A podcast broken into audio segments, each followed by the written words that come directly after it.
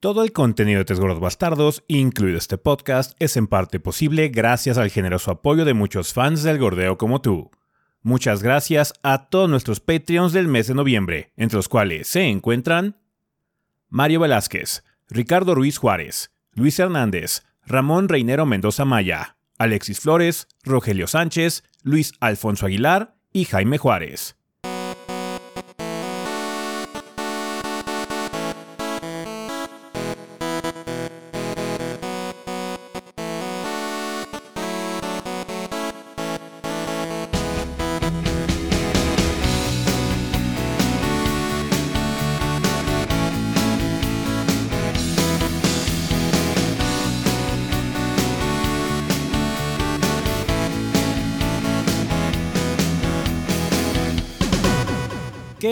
Pedo, banda? Sean bienvenidos al episodio 551 del podcast de los tres gordos bastardos. Yo soy su anfitrión Ezequiel y como ven aquí encuentro con el resto del elenco de los gordos, o sea, Rafa y Adrián. A ver, Adrián, si quieres empezamos contigo esta semana. ¿Qué anduviste haciendo en el mundo del gordeo? Eh, pues esta semana salió la reseña de Super Mario Bros. No, Super Mario RPG, perdón. Y pues estuvo, estuvo bien. Eh, yo, yo me dediqué a hacer el video, entonces estuve como muy enfocado en eso. Sí. Eh, también jugué Battlefront 2, la versión de 2005, la versión de Xbox original y Play 2.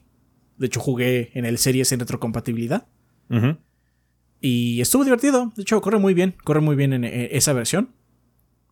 Y acompañé en streams el lunes y el miércoles, me parece. Sí, que estuvimos streameando bastante. Así es. Sobre y también minis, jugamos pues, Age el miércoles, me parece que fue el día Jugamos Age todos el miércoles por eh, el aniversario, el día del aniversario. Eh, La celebración grande fue el día del podcast, obviamente, ahí medio coincidió, nos las pasamos bien con ustedes. Pero bueno, el mismo día, el día, el día del cumpleaños, por así decirlo, este. ahí jugamos Age entre los tres y estuvo divertido. Nos pasamos bien, estuvo bueno. De hecho, fue casi tres horas de stream. Está bien, está bien, está bien. Y pues ahorita empecé algo de mini, pero no sé si va a ser esta semana. No sé qué tan largo está el juego, la neta, pero asumo que está largo. Mm, Entonces, igual y no sale esta semana. ya veremos, ya veremos. Eh, ¿Tú, Rafa, qué has andado haciendo? ¿Qué banda? Pues eh, sí, efectivamente también estoy jugando este Super Mario RPG Remake. Eh, pues bueno, está, muy vergas, ya, ya saben qué pensamos en sí del remake, entonces pues sí, está eso. Y está jugando un par de cosas más de las que no puedo hablar ahorita. Este, porque estoy bajo embargo en las dos. Entonces, este, sí, va a haber videos más eh, eh, próximamente, nada más tengan eso en cuenta, banda. Y pues sí, no puedo entrar en más detalles. Está bien. Eh, Yo lo que estoy haciendo también es jugar eh, Mario RPG Remake, eh, un poquitín también, eh, para pues, bueno, hacer la reseña, que ya la hicimos y salió. Estuvimos jugando en, en stream varias cosas, seguimos con Zelda, estuvimos jugando Age of Empires, em, y pues bueno, eh, ahí anduve acompañando a Adrián este, para lo de Battlefront, ahí estuvimos con Chaps, el, el- el lunes sufrido de Dark Souls 2. Eh, Sí, José. Sí, sí, sí, hubo stream de Dark Souls 2, ya estoy hasta la madre del juego, pero bueno, ya no falta tanto para terminarlo. Ajá, y también ya estoy trabajando en minis. De hecho, una mini mía debe haber salido este fin de semana eh, de Kona 2 Broom, eh, un título que salió ya hace un rato, pero eh, em, había hecho reseña del primer juego, así que eh, no- nos contactaron para hacer reseña también de este, entonces pues ahí está. Está bien el juego a secas, no es así como que fantástico, pero por favor chequen la mini reseña si les gustan los juegos atmosféricos, medio survival, horror y exploración. Este por lo menos lo que tiene es un contexto un poquito diferente. También estoy trabajando en otras cosas que tienen también embargo, así que no puedo hablar muchísimo al respecto. Ninguna de ellas es Avatar, puedo decirles que no es Avatar. Ni será. Ni será. Entonces, ya en eso andamos, banda. Eh, no se logró. Good. Em, tenemos algunos anuncios. Eh, como ustedes, si siguen el canal Banda, eh, habrán notado que este fin de semana estrenamos un par de convocatorias. El viernes estrenamos ya por fin la convocatoria para poder definir los mejores momentos de la temporada 15 de nuestras reseñas. Es una tradición que tenemos aquí en el canal que siempre nos gusta seguir, así que por favor banda, les pedimos que vean el video de la convocatoria eh, para que se enteren cómo participar. Es muy sencillo, es a través de un formulario de Google, básicamente con ese nos pueden llenar eh, su momento preferido de la reseña que corresponda. Tienen tres momentos que pueden elegir para que con los votos de todas las personas armemos ese top 10 con los momentos más votados. Por favor, participen, manda. Siempre nos gusta ver que haya respuesta en esta tradición porque es bastante padre. Ahí podemos ver qué es lo que les gustó, qué no les gustó, en ese sentido, que ignoraron básicamente por completo. y que eh, nos sorprendió que ustedes notaran y nosotros no. Ajá, que les divirtió y que nosotros pareció que era así como muy intrascendental, pero para ustedes sí. fue lo contrario. Por favor, participen, manda. Nos da mucho gusto recibir sus votos. La otra convocatoria la sacamos el sábado, espero, eh, porque estamos grabando en viernes, espero que haya salido todo bien el sábado, eh, porque vamos a tener de nueva cuenta un evento presencial para celebrar los 15 años de Gordeo. Vamos a repetir lo que hicimos el año pasado con la gente de Xbox México, eh, para poder hacer un evento presencial con varios de ustedes. El problema, como ocurre, es que el, el cupo es limitado, así que solo podemos invitar a 40 personas. Va a haber dos sesiones de 20 personas y 20 personas durante el día que se va a llevar a cabo el 9 de diciembre. Va a ser en sábado a partir de las 11 de la mañana. La primera sesión es de 11 a 2, la segunda sesión es de 2 y media a 5 y media para poder jugar unas tres horitas con ustedes ahí de forma presencial, platicar, convivir, vamos a comer un poquitín. Eh, entonces sí, em, ojalá que podamos disfrutar de una mañana, eh, un día, una mañana, medio mañana y un día cargado de gordeo ese sábado con varios de ustedes. Pudimos invitar a un poquito más de personas y lo que preferimos hacer es, ¿sabes que Mejor hacemos dos sesiones de 20 personas grandotas, tres horas, para que sean tres horotas de, convivio eh, eh, y se sienta un poquito más, sepa un poquito más. Sí, las otras, las otras duran dos horas y no estuvo mal, nos pasamos bien. Pero también fue un poco fugaz en algunos momentos, ¿no? Porque en lo que esperas tu reta y todo eso, pues pasa mucho más rápido, ¿no? Sí, entonces preferimos, ¿sabes qué? 20 personas, 3 horas para que sea un poquito más manejable la situación. Vamos a andar jugando varias cosas ahí de Xbox Game Pass. Ya este, tenemos ahí planeadas algunas sesiones. Eh, vamos a poder estar jugando Street, vamos a poder jugar Killer Instinct, cosillas por el estilo para que puedan ahí jugar con el Chaps, eh, platicar con nosotros. Eh, pues sí, lo que hicimos el año pasado, convivir y comer un poquitín también ahí. Eh, ojalá que eh, puedan participar bandas si es que tienen ganas de conocernos, ahí nos pueden conocer en persona eh, para que bueno, podamos convivir aunque sean algunas horitas de ese sábado 9 de diciembre. Así que si tienen interés en poder asistir a este evento presencial, por favor atiendan al video de convocatoria que se estrenó el sábado. Em, es muy importante, banda, nada más recalcar que eh, los, el sorteo para entradas de ese evento es individual. Debido a las limitantes que tenemos de, de, espacio, solo podemos invitar a una persona a la vez. Entonces, si quieren que vayan así como dos personas que se conocen, tendrían que llenar sus formatos completamente diferente y ver si ganan. Ajá, también va a ser completamente al azar, no les podemos garantizar nada. una disculpa en esa situación, eh, sabemos que a mucha gente le gusta ir a estas cosas acompañado o lo demás, entendemos perfectamente, pero por las limitantes de espacio sí vamos a tener que limitarlo a forma individual, eh, porque pues, nada más tenemos 20 lugares por sesión, así que tengan eso en cuenta banda y tengan en cuenta que es en la Ciudad de México. ¿ah? Muy importante, es en la Ciudad de México y eh, por favor, participen las personas que estén seguros de tener el sábado 9 de diciembre libre. Obviamente pueden ocurrir imprevistos, siempre es comprensible, pero si ya tienen un compromiso o algo ese día, no se metan a participar, por favor. Porque si ganan y al final no pueden ir, están desperdiciando el lugar de alguien más. ¿va? Que, puede haber, que puede haber sido aprovechado por alguien más. Entonces, eh, por favor, banda, también participen en esa convocatoria para poder estar echando el desmadre con ustedes ese día en vivo. Pero para las personas que no puedan asistir porque no se encuentran cerca de la Ciudad de México eh, o están en algún otro país, no se preocupen, vamos a realizar de nueva cuenta un stream eh, de dicha sesión, de dicho convivio. Eh, solo que ahora lo vamos a hacer en YouTube. Vamos a dejarlo aquí en YouTube para que no pase lo que pasó el año pasado y se pierda en el, en el éter de Twitch. Eh, vamos a hacerlo ahora en YouTube para que se quede aquí en el canal principal y pueda ser accedido a posteriori por las personas que deseen verlo, ¿no? Entonces vamos a estar transmitiendo gameplay, platicando con la banda, echando el desmadre en general. Así que por favor, eh, si desean vernos, conocernos, esta es la oportunidad. Ciudad de México, 9 de diciembre.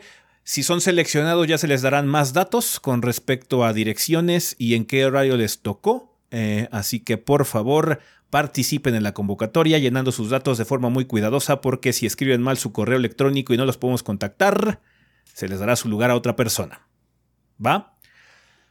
Bueno, eh, además de eso, eh, pues también avisarles que vamos a estar esta semana haciendo co-stream de los Game Awards. Me parece que son el jueves a las 7 de la noche. Eh, vamos a estar haciendo ese co-stream tradicional de los Game Awards porque es el último showcase grande del año. por lo mismo, el siguiente episodio, el 552, va a ser el último episodio del podcast de este 2023. Así que tomen sus precauciones. Empieza la temporada de sequía del podcast.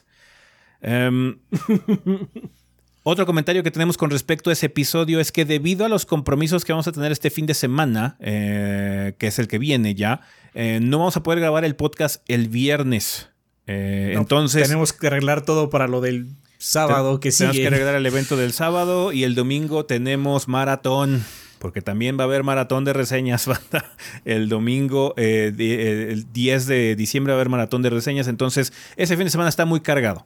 Vamos a tener que grabar el podcast nosotros hasta el lunes, ¿va? Eh, y por lo mismo es muy probable que el podcast se estrene el martes en la tarde.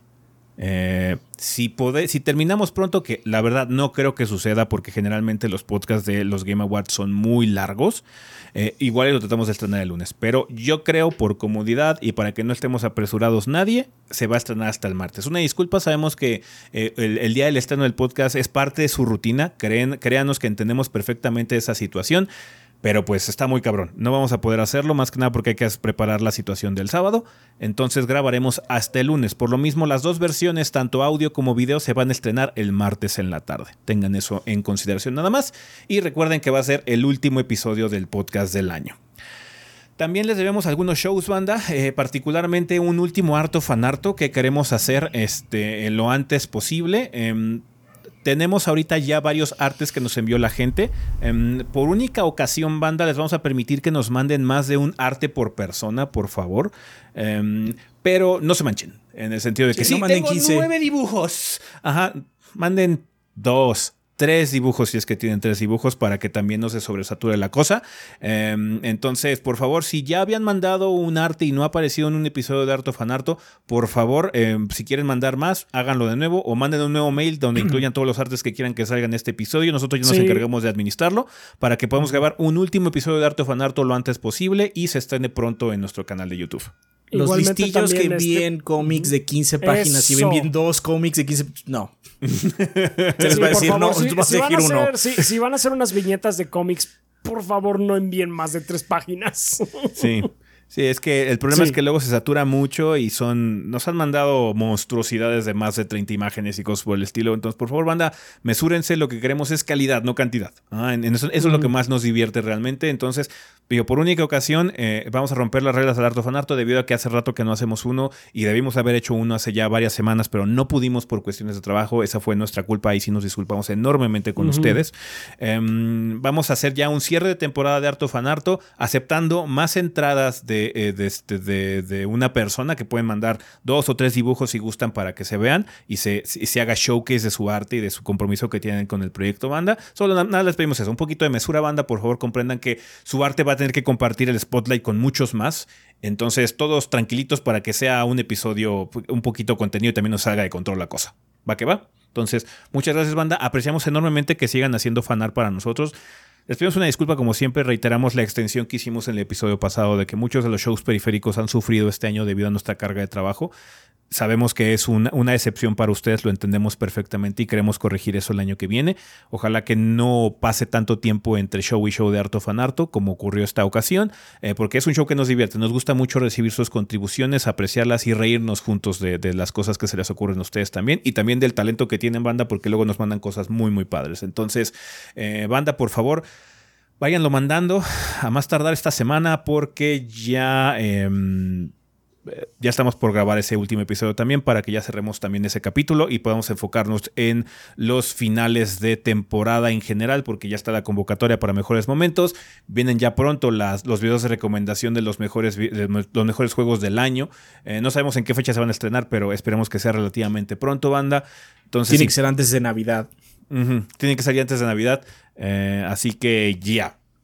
Ya estamos cerrando el changarro, banda. Muchísimas gracias por otro año más de gordeo. Ya ahorita más tranquilos, ya con eh, una situación más relajada, lejos de la fiesta que fue el podcast en vivo. Eh, les agradecemos nuevamente por todo el apoyo que nos han dado. Eh, siempre nos energiza mucho que estén aquí al pie del cañón, escuchando el programa, viendo el contenido y contribuyendo con sus comentarios, opiniones y demás. Siempre los leemos, leemos todos los comentarios que nos llegan. así que muchísimas gracias, banda, por todo su apoyo, por el la emoción que le ponen a seguir al proyecto 3GB, que siempre apreciamos, banda. Vale, entonces. Gracias, banda.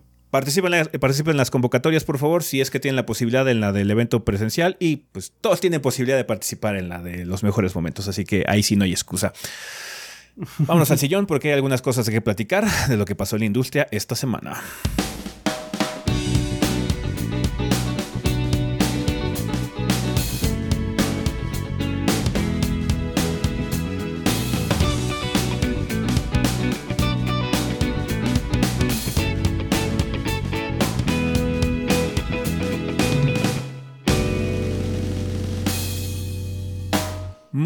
Bien. Pues ya estamos aquí en el sillón donde vamos a hablar un poco sobre las noticias más relevantes de la semana. Eh, pasaron algunas cosillas. Eh, una de ellas es que se filtró una nueva versión de Beyond Good and Evil. Hubo una situación con parte, por parte de Ubisoft, pero ya hay como ciertas eh, confirmaciones. Así que dinos, Rafa, ¿qué onda? Bueno, Beyond Good and Evil, ah, ese es un nombre que no escuchaba desde hace mucho tiempo. Sí, pues resulta que va a tener una edición de aniversario y hay personas que ya la jugaron porque hubo un error por ahí. Bueno, este es un error, es una edición de 20 aniversario. el título en sí va a salir en el 2024, ya claro Ubisoft. Eh, a pesar de que sea 20 aniversario, en realidad son 21 años porque 2024 ya cumple 21 años el título original. Ah, pero pues Ubisoft dijo que debido a un error técnico, una versión de desarrollo temprano de Beyond Good and Evil 20th Anniversary Edition recientemente se volvió disponible para algunos suscriptores del servicio Ubisoft Plus. ¡Wow! Entonces, ¡ups! ¡Wow! Qué intenso. Entre ese y el de táctica está, está puerco. Dice está puerco, pero bueno, pues el caso es que va a haber esta edición de aniversario y Ubisoft dijo que está emocionado por compartirles el lanzamiento oficial que está programado para inicios del 2024. Eh, también quieren compartir más con nosotros en Año Nuevo al respecto. Entonces, pues, a ver qué pasa no tomen esto como un indicativo de nada de, Beyond Good and Evil 2. No. Este, pero bueno, pues al menos le están dando un poco de amor a la franquicia, así que, ok. qué, mal que, se les haya filtrado por, por un errorcillo. Pero bueno, ya podremos eh, jugarla el año que entra. Está bien, está bien. Pues ahí está. Va a haber un poquito de Beyond Good and Evil. Quizás el 2 aún siga perdido en acción, pero están celebrando por lo menos el primer juego. Bien, eh, otra cosa que pasó esta semana es que hubo showcase por parte de Capcom específico de Dragon's Dogma 2, ese título que eh, ya eh, pues bueno, es la secuela del popular Dragon's Dogma, que bueno, no, fue, tan popular en su lanzamiento, pero se volvió como un, darling así poquito a poquito. De a viva voz se volvió un, juego de culto.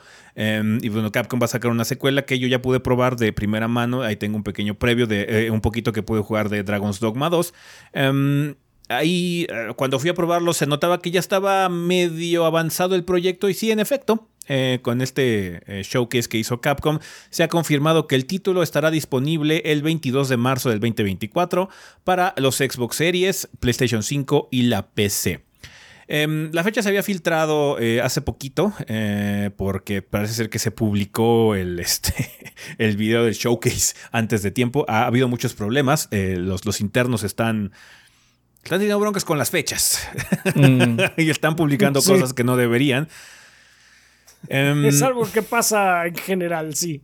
Sí, se mostró un nuevo trailer, se mostró un nuevo, una nueva clase que eh, hace em, eh, pelea como con eh, vapor, como con humo. entonces sirve para bofear a los peones o para engañar a los enemigos o hacer que se peleen entre sí. Es como una pseudo clase de soporte, pero lo raro es que es un juego de, single player, entonces está un poquito extraño. Eh, está bien. Mostraron un poquito más de algunas misiones, más monstruos, un poquito del combate, eh, mencionaron un poquito el contexto. El, mundo de Dragon's Dogma 2 es un mundo paralelo al del Dragon's Dogma 1, no es el mismo lugar, es un mundo paralelo. Ya ven que hay como un metaverso involucrado en la narrativa de Dragon's Dogma por esto del concepto de los peones. Eh, entonces, pues sí, es, es una solución fácil, decir que ah, es un universo paralelo. Entonces, lo que pasó en el otro juego no importa. Básicamente para que puedan jugar este sin ningún problema, ¿no? Oh, good. sí, sí, sí. Obviamente también Capcom hizo lo posible por tratar de motivar o incentivar que haya preórdenes, porque haber edición deluxe, edición deluxe digital y mamás y media. Pero lo importante, banda, es que Dragon's Dogma 2 va a estar disponible el 22 de marzo del 2024, así que no pasa, no falta tantísimo para que podamos jugar esta secuela, que pues... Digo, no me había dado cuenta eh, cuando jugué Dragon's Dogma 2, ahora que fui al previo, de que extrañaba esa franquicia. extrañaba sus bobadas de Dragon's Dogma. Sí, sí, sí. Estoy preparado para que me digan, oye, Arisen. Oye, Arisen. ¿Sabías que las mariposas vuelan? Sí, ya me lo dijiste diez veces en, los últimos diez minutos. Estoy listísimo para eso. Además, ah. ahorita lo que dices de esa clase de que es de apoyo, eh, eh, fíjate que en Dragon's Dogma no me parece como algo tan descabellado, por lo menos para tu personaje principal, porque básicamente puedes aventar a tus peones. y tú nada más quedarte atrás a verlos hacer sus pendejadas. Tiene un poquito de similitud con el arquero, porque el arquero también es de, quedarse atrás, pero bueno, por lo menos el arquero entiendes cómo estás haciendo daño físico. Eh, sí. Este está un poquito raro, pero bueno, eh, claramente también ha de ser una situación efectiva, nada más cambiará un poquito el estilo de gameplay. Eh, continuando con Capcom, también confirmaron en estos días que eh, la actualización gratuita para la modalidad PR de Resident Evil 4 va a llegar el 8 de diciembre.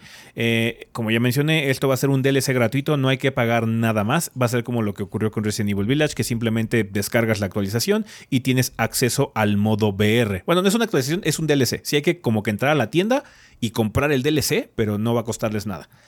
Em, va a poder probarse también eh, esta versión en demo, la versión en demo el mismo día, el 8 de diciembre, así que pues ya falta poco banda para que podamos ser Leon Sancocho Kennedy en VR.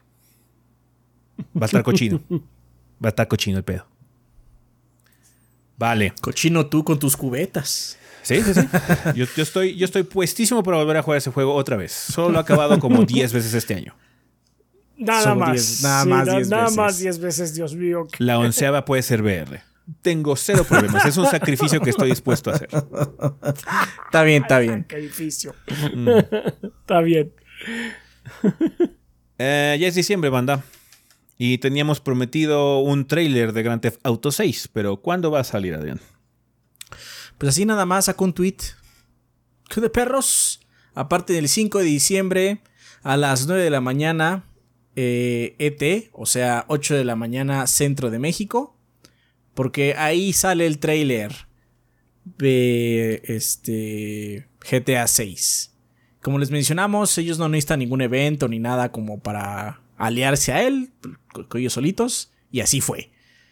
Entonces, pues aparte en ese día, va a estar cochino el internet de ese día. Ese día va a estar cabrón. Eh, va a haber muchos, este supuestos supositorios y, ahí vamos a estar. Y ahí vamos a estar de viendo el trailer, haciendo imaginando cosas, sacando conclusiones de lo que veamos en el trailer, especulando todo, todo, todo, todo, porque así son los trailers de GTA. En general, eh, muestran mucho de lo que va a ser como que la vibra general del juego.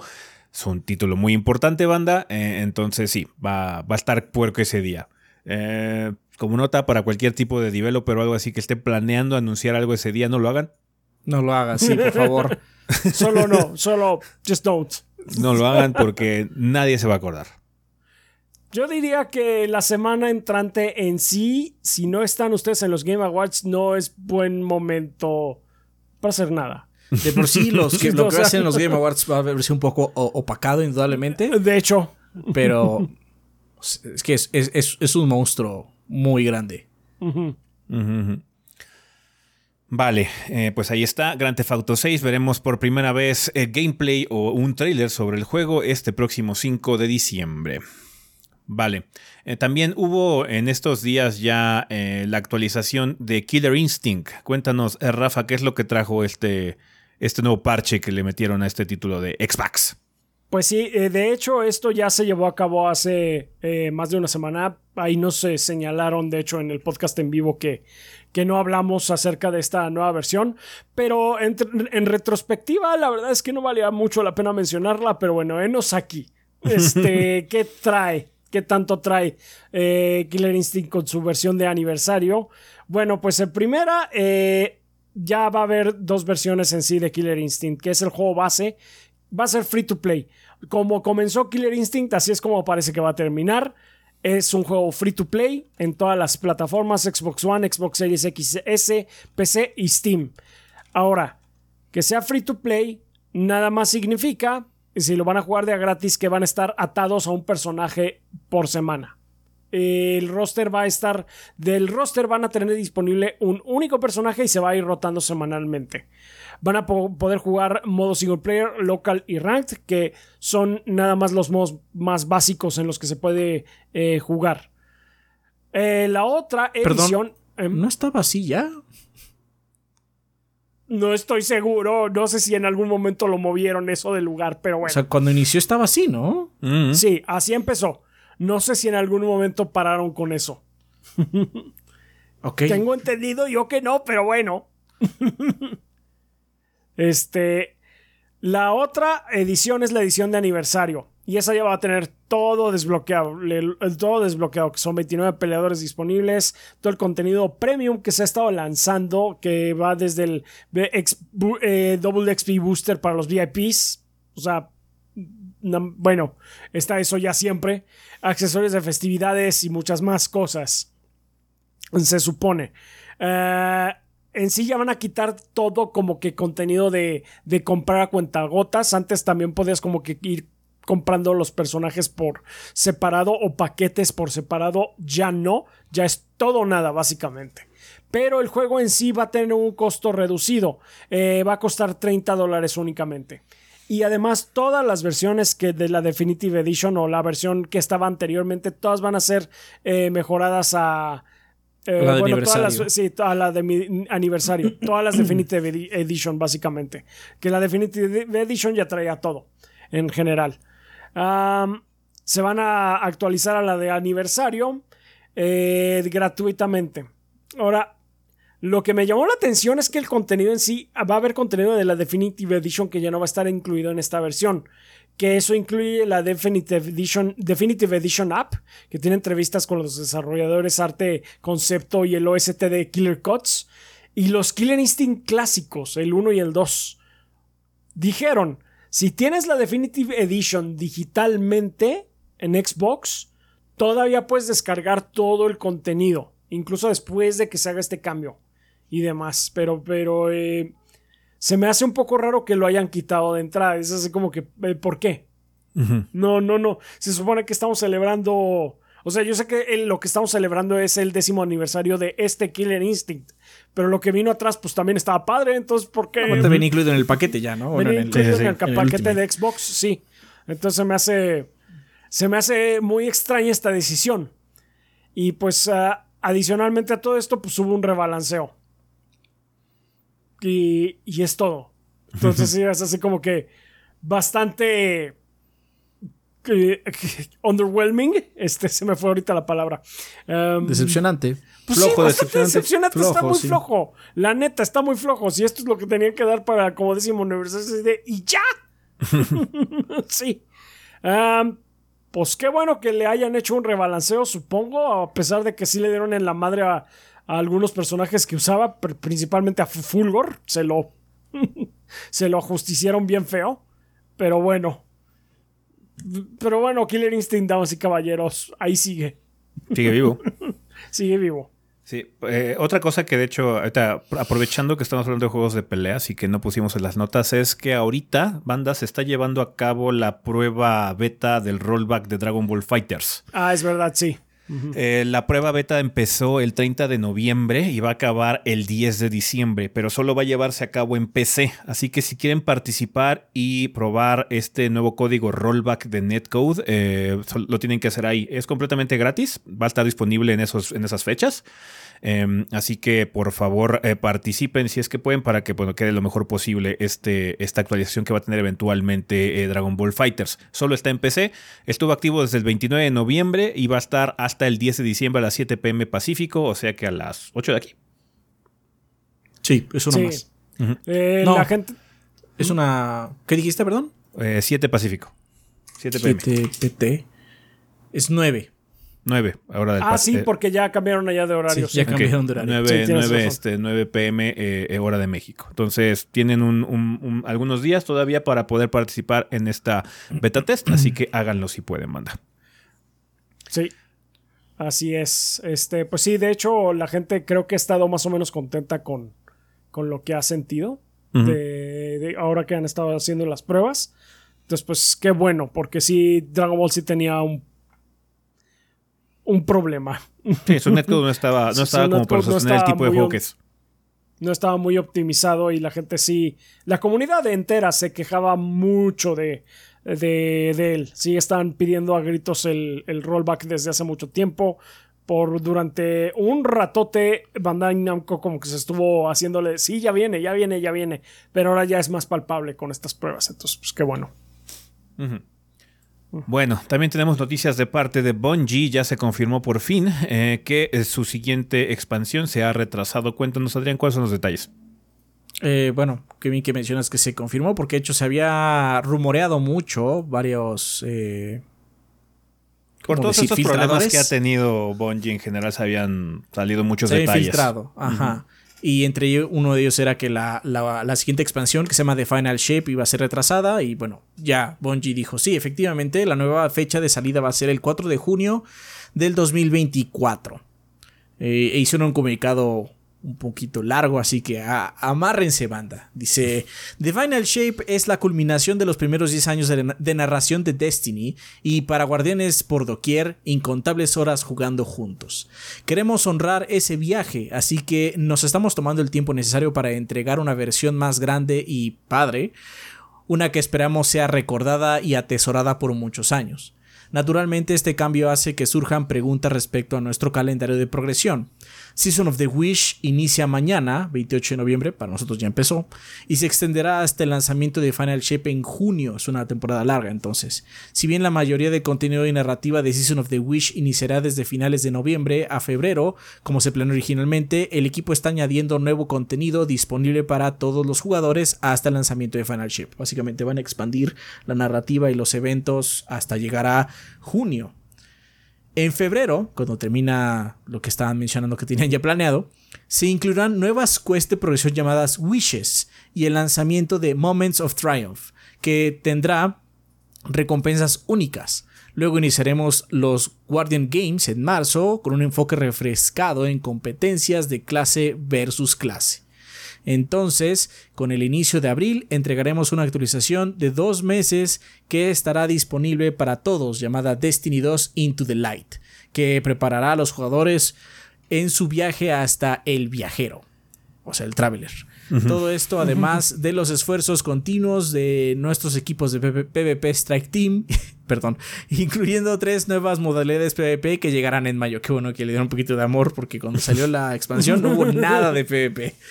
Sabemos que desean jugar eh, The Final Shape. En ese sentido, los retrasos no son divertidos. Por nuestra parte, nos emociona tener este tiempo extra que necesitamos para llevar nuestra visión de The Final Shape a la vida con todos ustedes. Nos entusiasma compartirles mucho en abril, incluyendo nuevo gameplay para mostrar las adiciones del contenido significativo que están en desarrollo. Gracias por leer y por estar en este viaje con nosotros, el equipo de desarrollo de Destiny 2.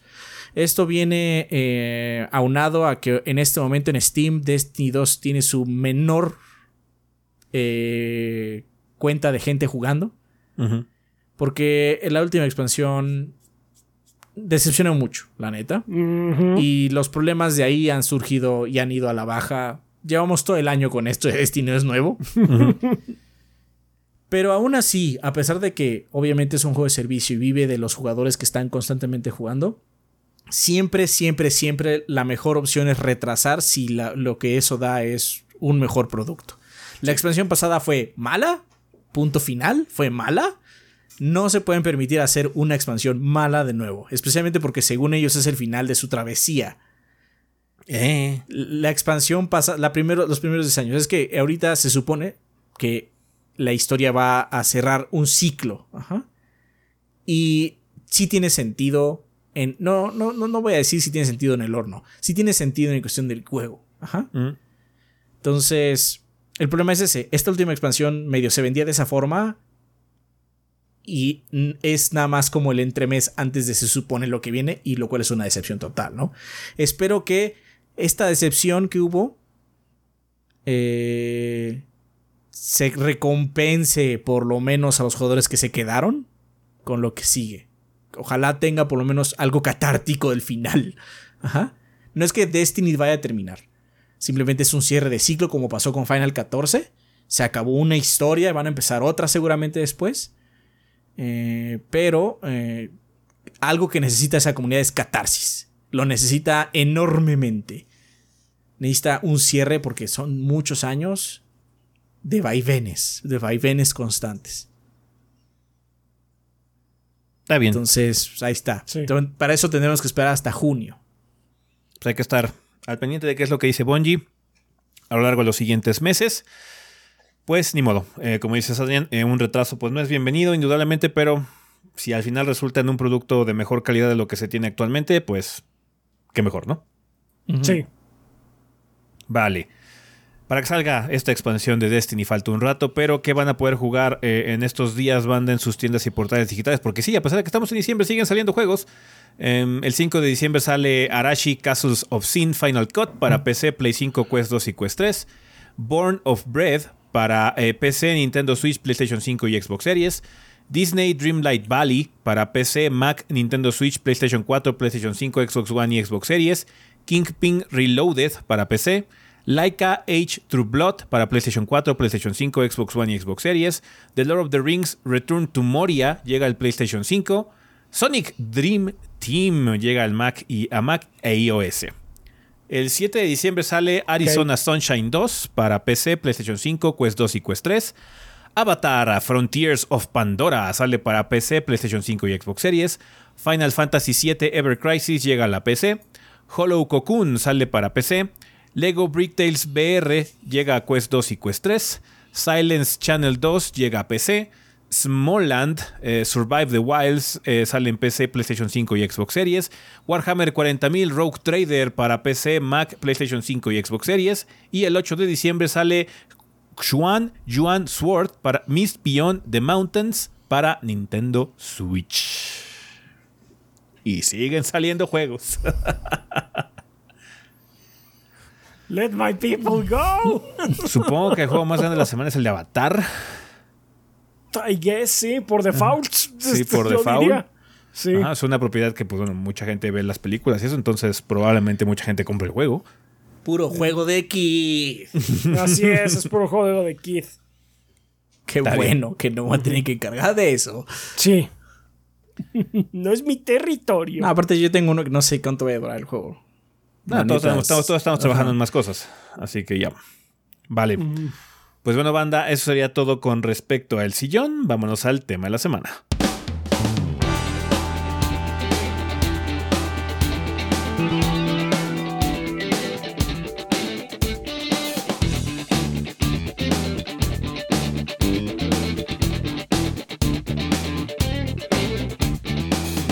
Ok, banda, pues ya estamos aquí en el tema la semana. Vamos a empezarlo como es costumbre con la vida después del podcast. En este caso sería episodio 550, 15 años de gordeo. ¿Qué nos mandó la banda, Rafa? Muy bien, tenemos un par de comentarios. Eh, el primero de Resistencia, Resistance 1297 de YouTube, que dice, hola gordos, llevan 12 o 13 años, tengo 25 que los llevo bien siguiendo. Su contenido me ha ayudado en una etapa muy difícil en mi vida que por lo menos sabía que me podía reír y a estar feliz cuando sacaban podcast y el resto de su contenido. Ahora ya terminé mi carrera y les debo decir muchas gracias por todo el entretenimiento y horas de diversión que me han dado. Ustedes no solo me han ayudado a cambiar como gamer, sino como persona. Que el gordeo dure mucho más y un aplauso a la banda que sin ellos no estarían aquí después de tantos años. Sí, de hecho sí, gracias a la gente que nos sigue y este, sigue apoyando en ese sentido que estamos aquí. Siempre les hemos dicho que si, eh, si no tuviéramos tanto eh, apoyo de parte de ustedes, quizás el proyecto o no existiría o sería muy diferente. Eh, haríamos algo completamente distinto porque tendríamos que enfocarnos en otras cosas, pero gracias a todo lo que hacen banda es que ya tanto Rafa como Adrián se pueden dedicar a esto full time. Entonces, pues nos podemos enfocar en hacer contenido para que tengan sus reseñas y demás e información sobre juegos, descubran cosas nuevas a través de nuestro contenido, que es lo que más nos importa. Que si nosotros podemos descubrir algo que queremos compartir con ustedes para que la gente indicada eh, la, voltee a ver y al final resulte que es su nuevo juego favorito o algo así, eso es muy gratificante. Entonces, qué, qué buena banda que estamos aquí con ustedes todavía, que estemos celebrando ya 15 años y ya empezando el 16 sin, sin mucho problema, simplemente siguiendo hacia adelante. Así es, muchísimas gracias Resistencia. Gracias. Darion Kinomori de Discord dice: Muchas felicidades a los gordos. Esos números de reseñas que se han sacado son impresionantes. Entre minis y reseñas grandes son prácticamente un video cada tres días. Y eso es un ritmo muy cabrón que no cualquiera lo logra. Afortunadamente somos tres personas, entonces eh, siempre nos hemos podido repartir mucho el trabajo, como les hemos dicho. Eh, compartimos muchos labores, hacemos muchas cosas en común, particularmente editar, pero cada quien tiene sus fortalezas y se dedica a eso también, eh, que ayuda a que el proyecto siga tan saludable y pues no se haya desintegrado por factores tanto internos como externos después de tanto tiempo. Entonces, siento que eso es. lo que nos ha ayudado a seguir aquí eh, y pues cambiar. Eh, adaptarnos a las nuevas épocas, ver qué es lo que ocurre año con año y tratar de pues ofrecer un producto que tenga cierta similitud, que tenga como un núcleo eh, similar, pero tenemos que cambiar, tenemos que adaptarnos porque si no, si nos quedamos atrapados, pues sí está cabrón, ¿no? Sí, sí, se pone... es una muerte lenta. Es una, muerte, lenta, sí. Estuvo puerco, así diríamos. Ah, aún recuerdo cuando sus videos eran de juegos que tenían que comprar con dinero sacado de sus bolsillos, que no dudo que eso siga pasando, pero en mucha menor medida. Sí, pasa. Y al día de hoy ya son un regalo de las grandes compañías para hacer reseñas, incluyendo viajes. O sea, sí. no diría, la palabra regalo no es enteramente correcta, sí entiendo, pero es más que nada es como una eh, transacción. sí, sí, sí, es exactamente, sí es una transacción, porque, o sea, no están este, recibiendo dinero de parte nuestra, pero sí estamos dándoles um, exposure. Sí. les estamos dando este. Es parte. Un, un ratito en el reflector de, que sea nuestro canal, por, pobre que sea, en todo caso. Si, si, ahorita que Rafa fue a, Brasil, se tenía que hacer un video. Sí. Sí, sí, básicamente Es, parte del presupuesto de marketing que tienen las compañías.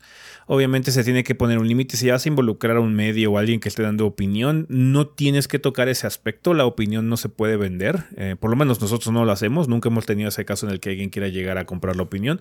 Si alguien quiere hacer un video patrocinado o algo así, ya es otra plática, es una conversación completamente diferente. Pero incluso lo hacemos con juegos que son indies o algo así, de que llega algún estudio y nos dice, oigan, me gustaría que probaran mi juego, bla, bla, bla. Se empieza una conversación, va, mándame el código, hacemos la reseña y yo nada más voy a opinar lo que tengo que opinar. No, no me voy a morder la lengua en ese sentido. Será que el juego hable por sí mismo, porque si no, ya. Sí, sí, sí. Ah, sin duda han llegado muy lejos en estos 15 años y me alegro mucho tanto por ustedes como por la clase de contenido que otorgan a impíos como yo. Ay, eh, impío. ¿Cuál? Les, deseo lo mejor para el 2024 y que no solo crezca su canal, sino también su cintura. Si ojalá sea el año en el que ese por fin pueda comer de este proyecto. Ojalá. Estaría padre. Pues ojalá, hagamos changuitos, ojalá que sí. Vamos a seguir trabajando, banda, para pues bueno, tratar de merecer esa, e, ese estatus. Eh, en ese sentido, créanos que lo hacemos por ustedes, banda. Eh, obviamente hay un, aspecto em, interno también para nosotros, que este es un trabajo muy padre y nos, gusta el hecho de que ya Rafa y Adrián se dediquen full time a hacer esto. Es un trabajo muy diferente. Eh, tiene su estrés, tiene su cansancio y demás pero es muy diferente a, a, las experiencias laborales que hemos tenido antes. Trabajar por ustedes es más guay que para un jefe mierda. Sí, Sí, obvio. No tienen ni idea de cuánto. Entonces, sí, muchas gracias, banda, por el apoyo. Ojalá que podamos sí, eh, seguir progresando y tener esos logros a futuro, porque esto es bastante padre, es algo que nos gusta hacer, es algo que podemos hacer eh, con relativa eh, eficiencia, eh, a pesar de que tengamos problemas y este año se reflejó que tuvimos muchos problemas. Pero eh, pues siempre eso es lo que hacemos. Eh, vamos a re reagruparnos estas vacaciones este fin de año para tratar de mejorar el año que entra y que sea un año 16 mucho mejor de lo que fue el 15, en muchos sentidos. Ujú. Así es. Pero bueno, banda, muchísimas gracias por participar, por estar ahí en el podcast en vivo. Ojalá que se hayan divertido con nosotros. Nosotros disfrutamos siempre hacer esos podcasts en vivo porque hay como una muy buena energía en cuestión de la gente, el chat y demás. Eh, por primera vez hacerlo aquí en YouTube fue bastante padre, fue, fue diferente. Eh, a pesar de que no lo parezca, sí tiene como que sus particularidades YouTube. Eh, entonces, muchas gracias por estar aquí, banda, en, en, en, esa celebración y por mandar sus comentarios también la vida después del podcast. Si quieren leerlos, están distribuidos entre el podcast, la versión editada y la versión que se hizo en vivo que se guardó ahí en el canal de YouTube. Uh -huh. Vale, pues vamos a pasar al tema de esta semana. El tema de esta semana va a ser especial porque como ya la siguiente ocasión, en el siguiente episodio, vamos a terminar ya temporada de podcast, no va a haber vida después del podcast después de eso, porque pues, ne. Entonces vamos a mezclar los dos temas de la semana, que sería eh, los Game Awards, básicamente. Um, y podemos poner ahí una nota GTA 6, porque GTA 6 está como extra. Um, entonces, si quieren la vida después del podcast, eh, por favor, vamos a platicar sobre los Video Game Awards en el siguiente episodio. Eh, si quieren mandar su comentario después de haber visto la transmisión y contarnos qué les gustó, qué no les gustó, si les impresionó el trailer de GTA o lo que sea, cuéntenos. Eh, uh -huh. Adelante, lo vamos a recibir, vamos a grabar, les decimos hasta el lunes, así que van a tener tiempo después de todos los showcases y estrenos de trailers. Más que nada porque también aquí en este tema de la semanal de esta ocasión vamos a hablar un poquito de los Game Awards, pero un poquito de eh, especulaciones de qué es lo que creemos que vamos a ver en cuestión de anuncios y lo que nos gustaría ver. Porque es un showcase que ya ha ganado relevancia eh, año con año y muchas compañías las utilizan para anunciar cosas. Se han anunciado consolas ahí, se anunció el Xbox Series X en un Game Award. Entonces, todo puede pasar. Uh -huh. Um, de las cosas seguras eh, que tenemos para eh, los anuncios de los Game Awards 2023 es el DLC del Den Ring. Que ah, yo bueno, creo que. Cosa segura no significa que vaya a aparecer. Más bien es que es muy probable. Hay altas bueno, probabilidades. Si que lo dejamos en altas pues, probabilidades. Sí, porque seguro suena que ya, ah, huevo, va a estar y podría no estar. Podría, podría no estar. Obviamente siempre cabe la posibilidad de que no esté ninguna de estas cosas que mencionemos, pero sentimos que es casi seguro que van a estar. Ya no las solemos de que van a estar. Ajá, podría estar, especialmente porque ya han aparecido cosas similares. En uh -huh. el pasado, sí. En el pasado, sí. El DLC del Den Ring en particular porque llevamos un rato desde que fue anunciado y no hemos visto absolutamente nada. Uh -huh. Entonces ya estamos como que en época de que veamos algo.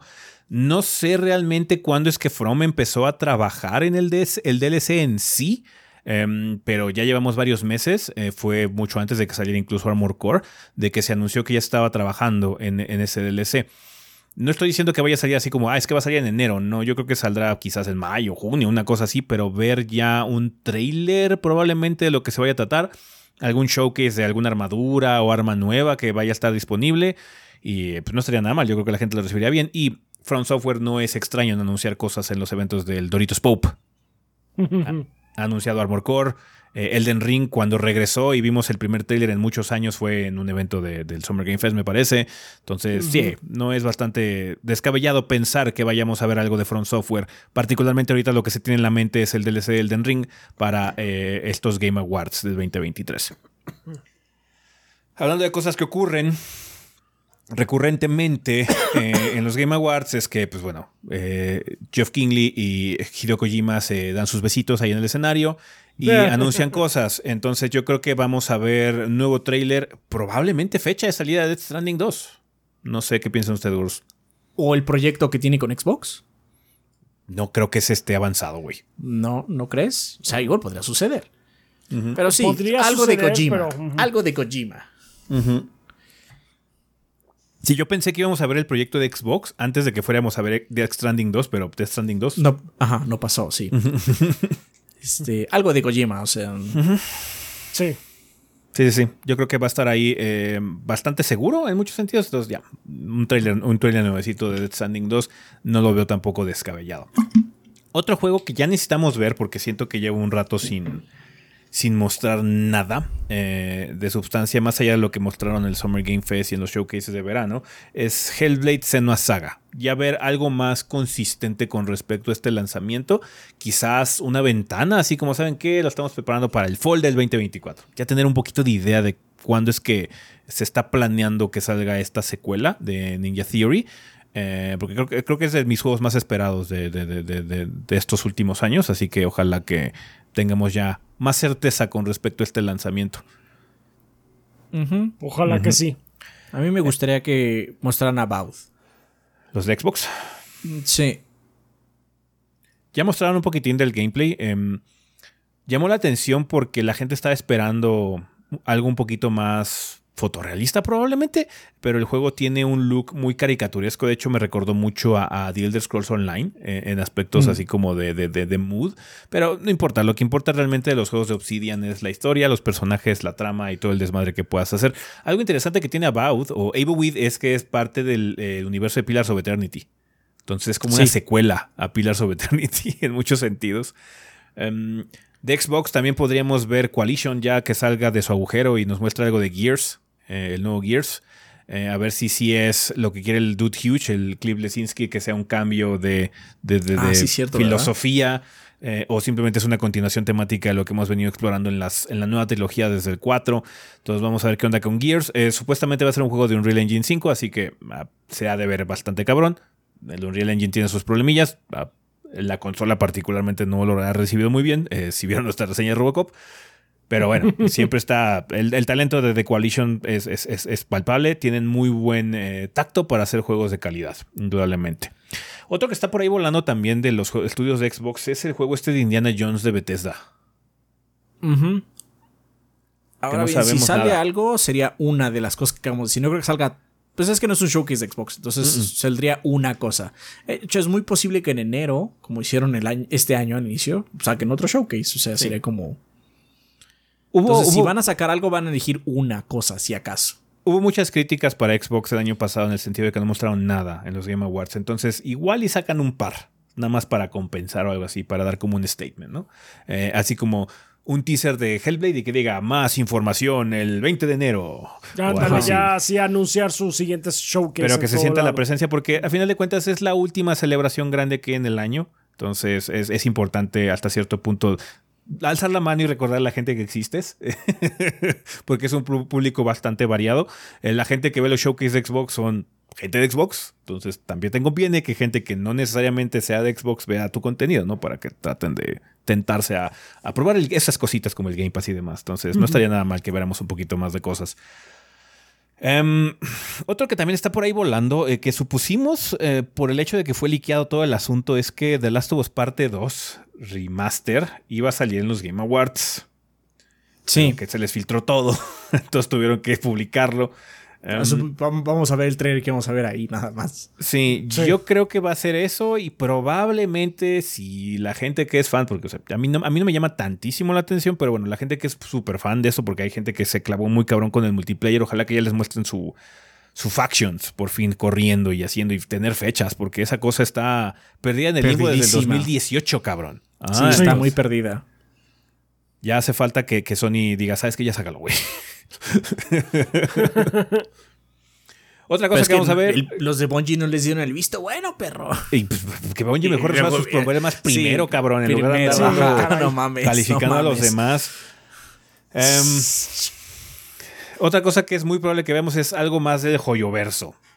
Sí. Del Genshin, del, del el, tren el volador. El joyoverso van Y de van los uno a Z, Z, Z, Z, Z y todas el, esas el cosas. Ghetto, el, get, el, el, el, de Ghetto. El de El Ghetto Waifu Furry.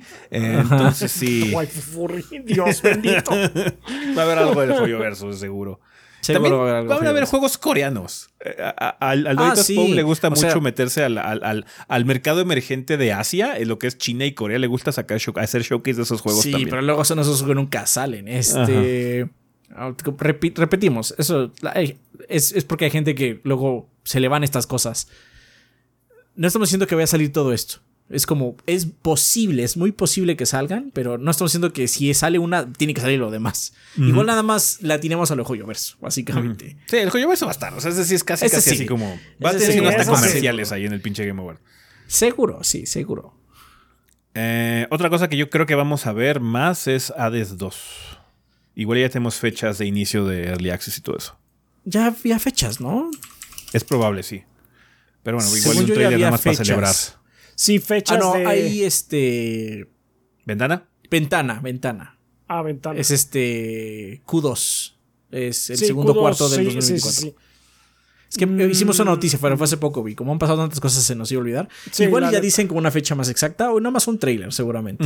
Yo le apostaría en todo caso más a un trailer. Yo me imagino que durante el Q1 van a sacar ya, ya la fecha. Pero bueno, podría ser. A lo mejor ya lo tienen más listo de lo que pensamos. Igual, igual. ¿Quién sabe? No creo que vaya a estar Silk Song. No. No, No. sí, yo creo que Silson está en un show de Xbox. Sí. Xbox solo, de Xbox solo. Entonces sí, no creo que Silk Song esté.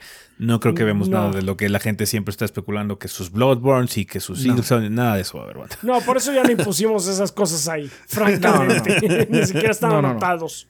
De Esto es como lo que creemos que podría llegar como medio seguro. Sí. Ajá. De de Nintendo estas no, cosas. no los veo anunciando nada nuevo. Si acaso nada más recordándonos lo que viene en camino, que es el juego de Don-. Princess Peach, el de Donkey Kong contra Mario y el remake de Mario RPG.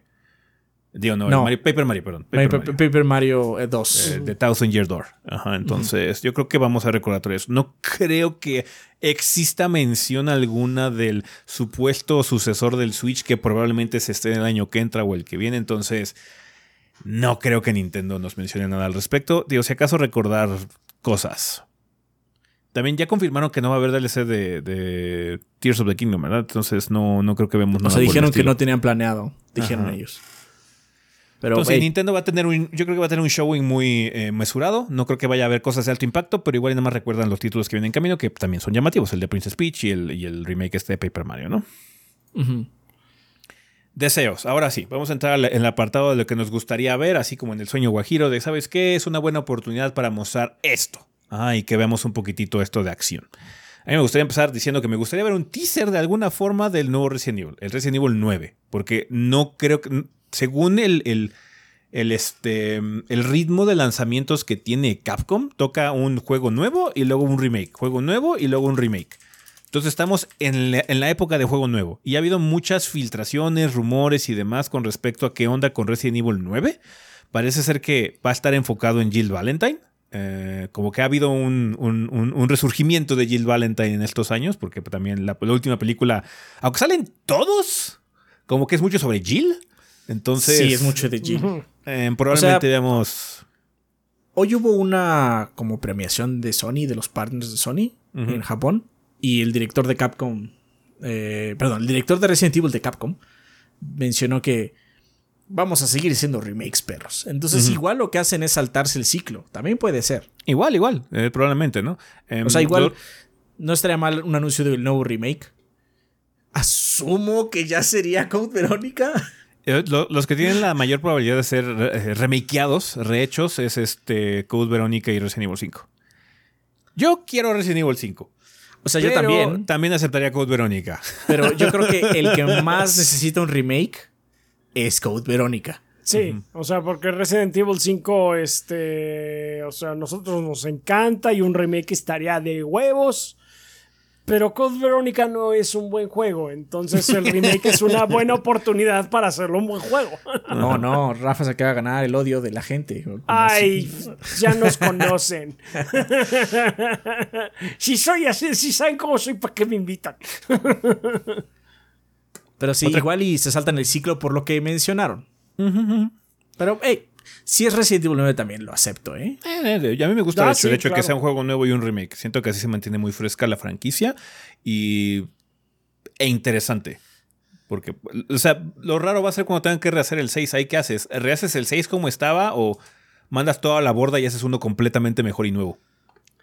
Mm. Sí, ese sí va a estar complicado. ¿O qué harías? ¿Harías los Revelations? ¿Otra vez? Ah, no sé. Ay, no igual, sé. igual los Revelations, no sé. no sé. Cualquier cosa para no meterse con Sí. el Code Verónica los de Capcom. Ahora bien, ¿cómo se llamaría? Porque ves que tienen como. O sea, el Biohazard con el 7, el Village con el 8. Y. X. ¿El 9? Ajá. Sí, no, el Ixnay. No sé. No, no sé. Está bien. Eh, otra cosa que me gustaría ver sería ya lo que está haciendo Soccer Punch, que mucha gente está asumiendo que es Ghost of Tsushima 2. Entonces me gustaría ver Ghost of Tsushima 2 eh, anunciado o teasereado en alguna parte. Em, este juego fue anunciado este año, ¿no? Sí. El de Clockwork Revolution, ¿no? Que es el de Brian Fargo. Eh, em, hubo como mucha confusión con este anuncio porque asumió la gente que iba a ser una especie como de Bioshock, porque tenía como un, nos pasó a nosotros, de hecho. Ajá, un tono de, de tipo muy similar a lo que era Bioshock Infinite. De hecho, nosotros cuando Sí. reaccionamos en vivo al evento sí. Pero después salieron comunicados y el mismo Fargo comentó que no, que va a ser un RPG.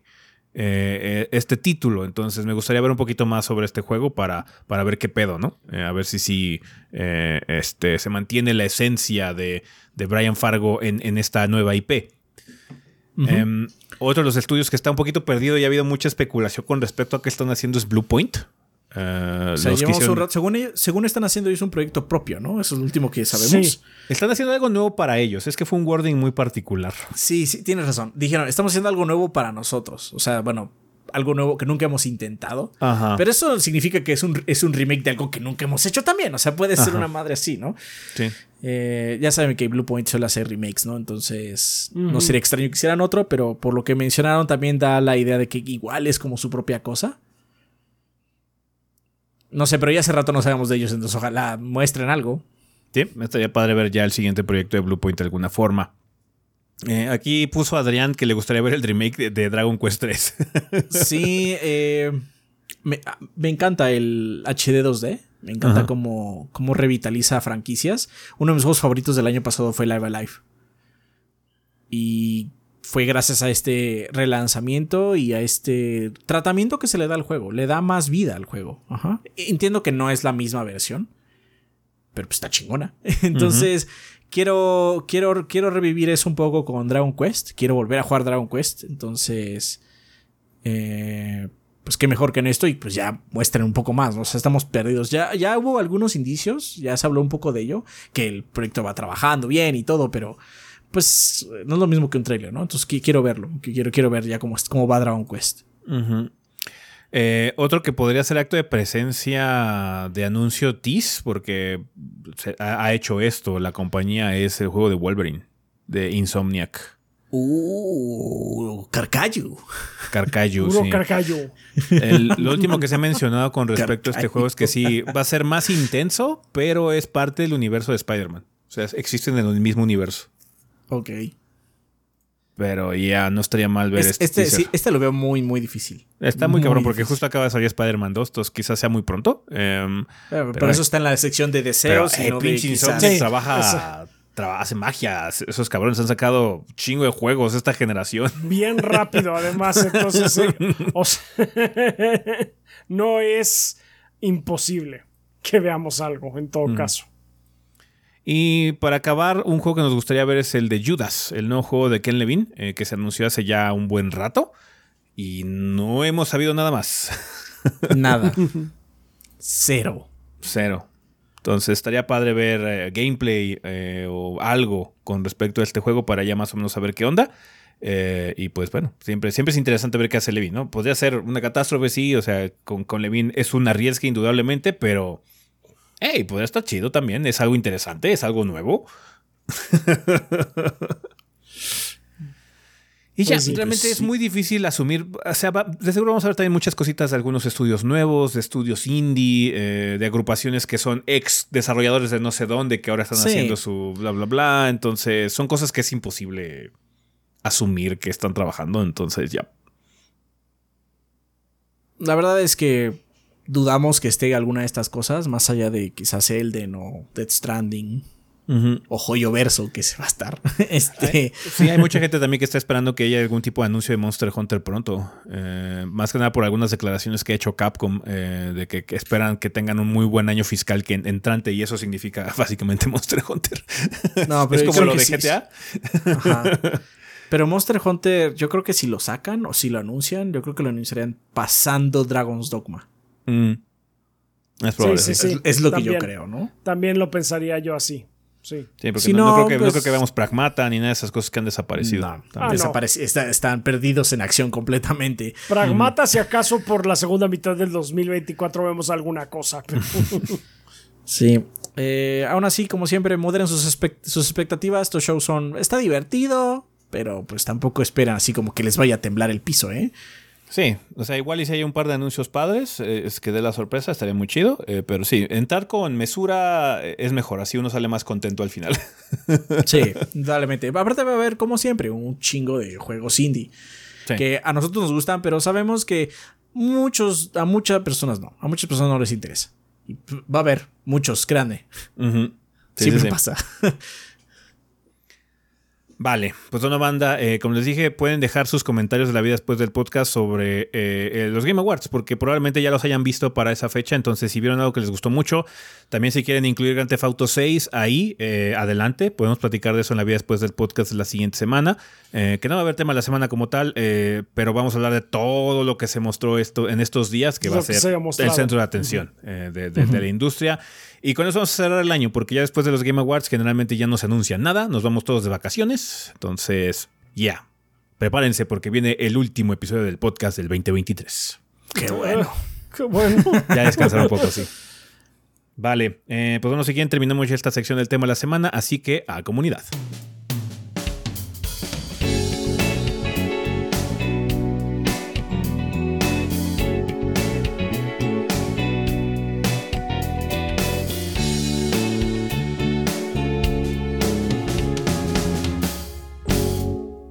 Y bueno, banda, pues ya estamos aquí en la sección de comunidad, que siempre es un excelente momento para agradecerle a los patrocinadores oficiales del podcast, que son todos nuestros Patreons que donan 20 dólares o más durante el mes correspondiente, banda. Estamos empezando ya diciembre. Eh, diciembre es un mes extraño para el podcast porque generalmente nada más tenemos como dos episodios. Eh, pero siempre les agradecemos infinitamente su apoyo aquí en Patreon para garantizar un mes más de contenido. Eh, un mes más para que Adrián y Rafa puedan seguir comiendo de esto. Entonces, muchísimas gracias, banda, por todo el apoyo. apreciamos enormemente todo lo que han hecho por el proyecto este año. Esta sección de, de los patrocinadores oficiales del podcast es muy padre porque podemos platicar con gente que se esmera por poder apoyar esto de forma económica. Sabemos que es muy difícil. Es una región donde no hay dinero aquí en donde vivimos. Entonces apreciamos enormemente que den el esfuerzo eh, y que, bueno, nos ayuden a seguir haciendo eh, esta filosofía que tenemos de no restringir el contenido, porque sabemos que ustedes también entienden en qué región vivimos y sabemos que hay mucha gente que le gustaría apoyar, pero no puede. Entonces qué padre que nos hayan permitido esto, que hayan entrado, que hayan aceptado esta filosofía que tenemos de Patreon de no restringir nada, de no, dar el contenido exclusivo, solamente eh, contribuir para que siga existiendo el proyecto. Entonces, muchas gracias por un año más, banda de apoyo, a todos nuestros Lord Bombones, a toda la gente que se ha animado a dar un dólar, que quizás lo dio nada más por una vez y luego ya no pudo más. Apreciamos mucho ese esfuerzo. Créanos que lo vemos, lo sentimos y nos da mucha energía para continuar trabajando para ustedes. Ahora bien. El siguiente episodio es el último del año, así que si alguno de los bombones quiere mandar un mensaje o algo así, por favor no dejen de hacerlo a través de la mensajería de Patreon para que podamos, podamos leer su comentario, ¿va que va? Para cerrar la siguiente, eh, el siguiente episodio con los mensajes y que no falte nadie. Eh, nada más ténganlo por favor eh, en mente, eh, mándenlo a tiempo porque luego nos lo están mandando después de que acabamos de grabar y ya no se puede incluir o lo que sea, para que no se queden sin dejar lo que quieran decir de, fin de año. Entonces, muchas gracias banda, a nuestro Lord Bombones. Rafa, por favor, dinos quién patrocina el podcast durante el mes de diciembre. Muy bien, durante diciembre nos patrocinan Raúl Fuentes, que nos dice buenas gorditos. ¿Les ha tocado descubrir años más tarde, a la salida de un juego, un error conceptual que tuvieran debido a los gráficos de videojuegos? Pongo un par de ejemplos. Conmigo, hasta el remake de Mario RPG, me di cuenta que el primer jefe no era una espada saltarina viviente, sino un tipo, usando una espada como Pogo saltarín. Otro ejemplo. Sí, es por eso pusieron nombre de Clay Morton. Clay Morton. Otro ejemplo me pasó con Final Fantasy VIII, donde creía que unos personajes eran una raza humanoide con cabezas amar amarillentas raras y resulta que eran humanos usando cascos de forma ovoide. Que el gordo es eterno. Sí, pasa cuando aumenta Sí, la resolución cosas te das sí. cuenta de algunas cosas. No, no se me ocurre nada ahorita de momento, pero sí. De hecho, en el Mario Ah. RPG acaba de pasar. Como menciona Sí. él. StarCraft. En StarCraft sí había cosas que no entendía bien qué eran. Hasta Mm. que Hicieron el remaster. el remaster, sí. Sí, sí, Sí, es que los sprites están más definidos, indudablemente. Sí, sí, sí. sí, entonces Tiene que sí. ser una transición fuerte. Tiene que ser algo como pixel art o algo con muy baja en resolución y ya cambiarlo, ¿no? Así, ah, mira, se supone que era esto. Pues nos pasó en el, en el- bueno, especialmente Rafa en el, en el Metroid Prime. Que También. los ojos ya se ven como ojos y sí, eso así también, como- también. Mm. También Metroid Prime tiene esas cosas, sí. Efectivamente. Creo que lo mencionamos en la reseña como tal. Sí. Sí, sí, sí. Sí, sí, lo mencionamos. Entonces, sí, pues sí, sí pasa, Raúl. Eh, pues sí, muchas gracias por tu comentario. Edgar Francisco Zúñiga Delgado nos dice: Buenas gorditos, aquí el psicólogo humanista integrativo de Entelequia. Puedes agendar tu psicoterapia por eh, escribiendo al correo. Sí, por escrito. Es que escribiendo al correo electrónico gared05 arroba gmail.com. Yo los vengo acompañando los 15 años completos del proyecto. Recuerdo los videos comprimidísimos, el audio de las reseñas, los podcasts sin video que me hacía imaginar cómo eran los gorditos, Rafa de piel trigueña yo y cabello negro, ese cabello largo y rubio y Adrián con bigote de actor italiano de los 60 Ok. me acuerdo de la leyenda de que Arturo era el cuarto gordo, entre otras. 15 años de un esfuerzo por entregar que empezó a dar sus frutos y qué bien merecido. A entretener, que empezó a dar sus frutos y qué bien merecido se lo tienen. Gracias por tanto, gorditos, y esperamos que para los siguientes 50 ese esté de tiempo completo ya. Un abrazo enorme y muchos más años de gordeo. Sí. Muchísimas gracias, Muchas Edgar. gracias. Muchas gracias. Sí, la gente tenía ideas de cómo éramos antes. Sí. Y luego nos vieron y no se parecen así como a sus voces. Así, siempre he tenido esta voz. Siempre, Sí, he tenido esta voz, exactamente. siempre he sido esta persona, sí. lo Sí, siento. sí, sí. Lo siento.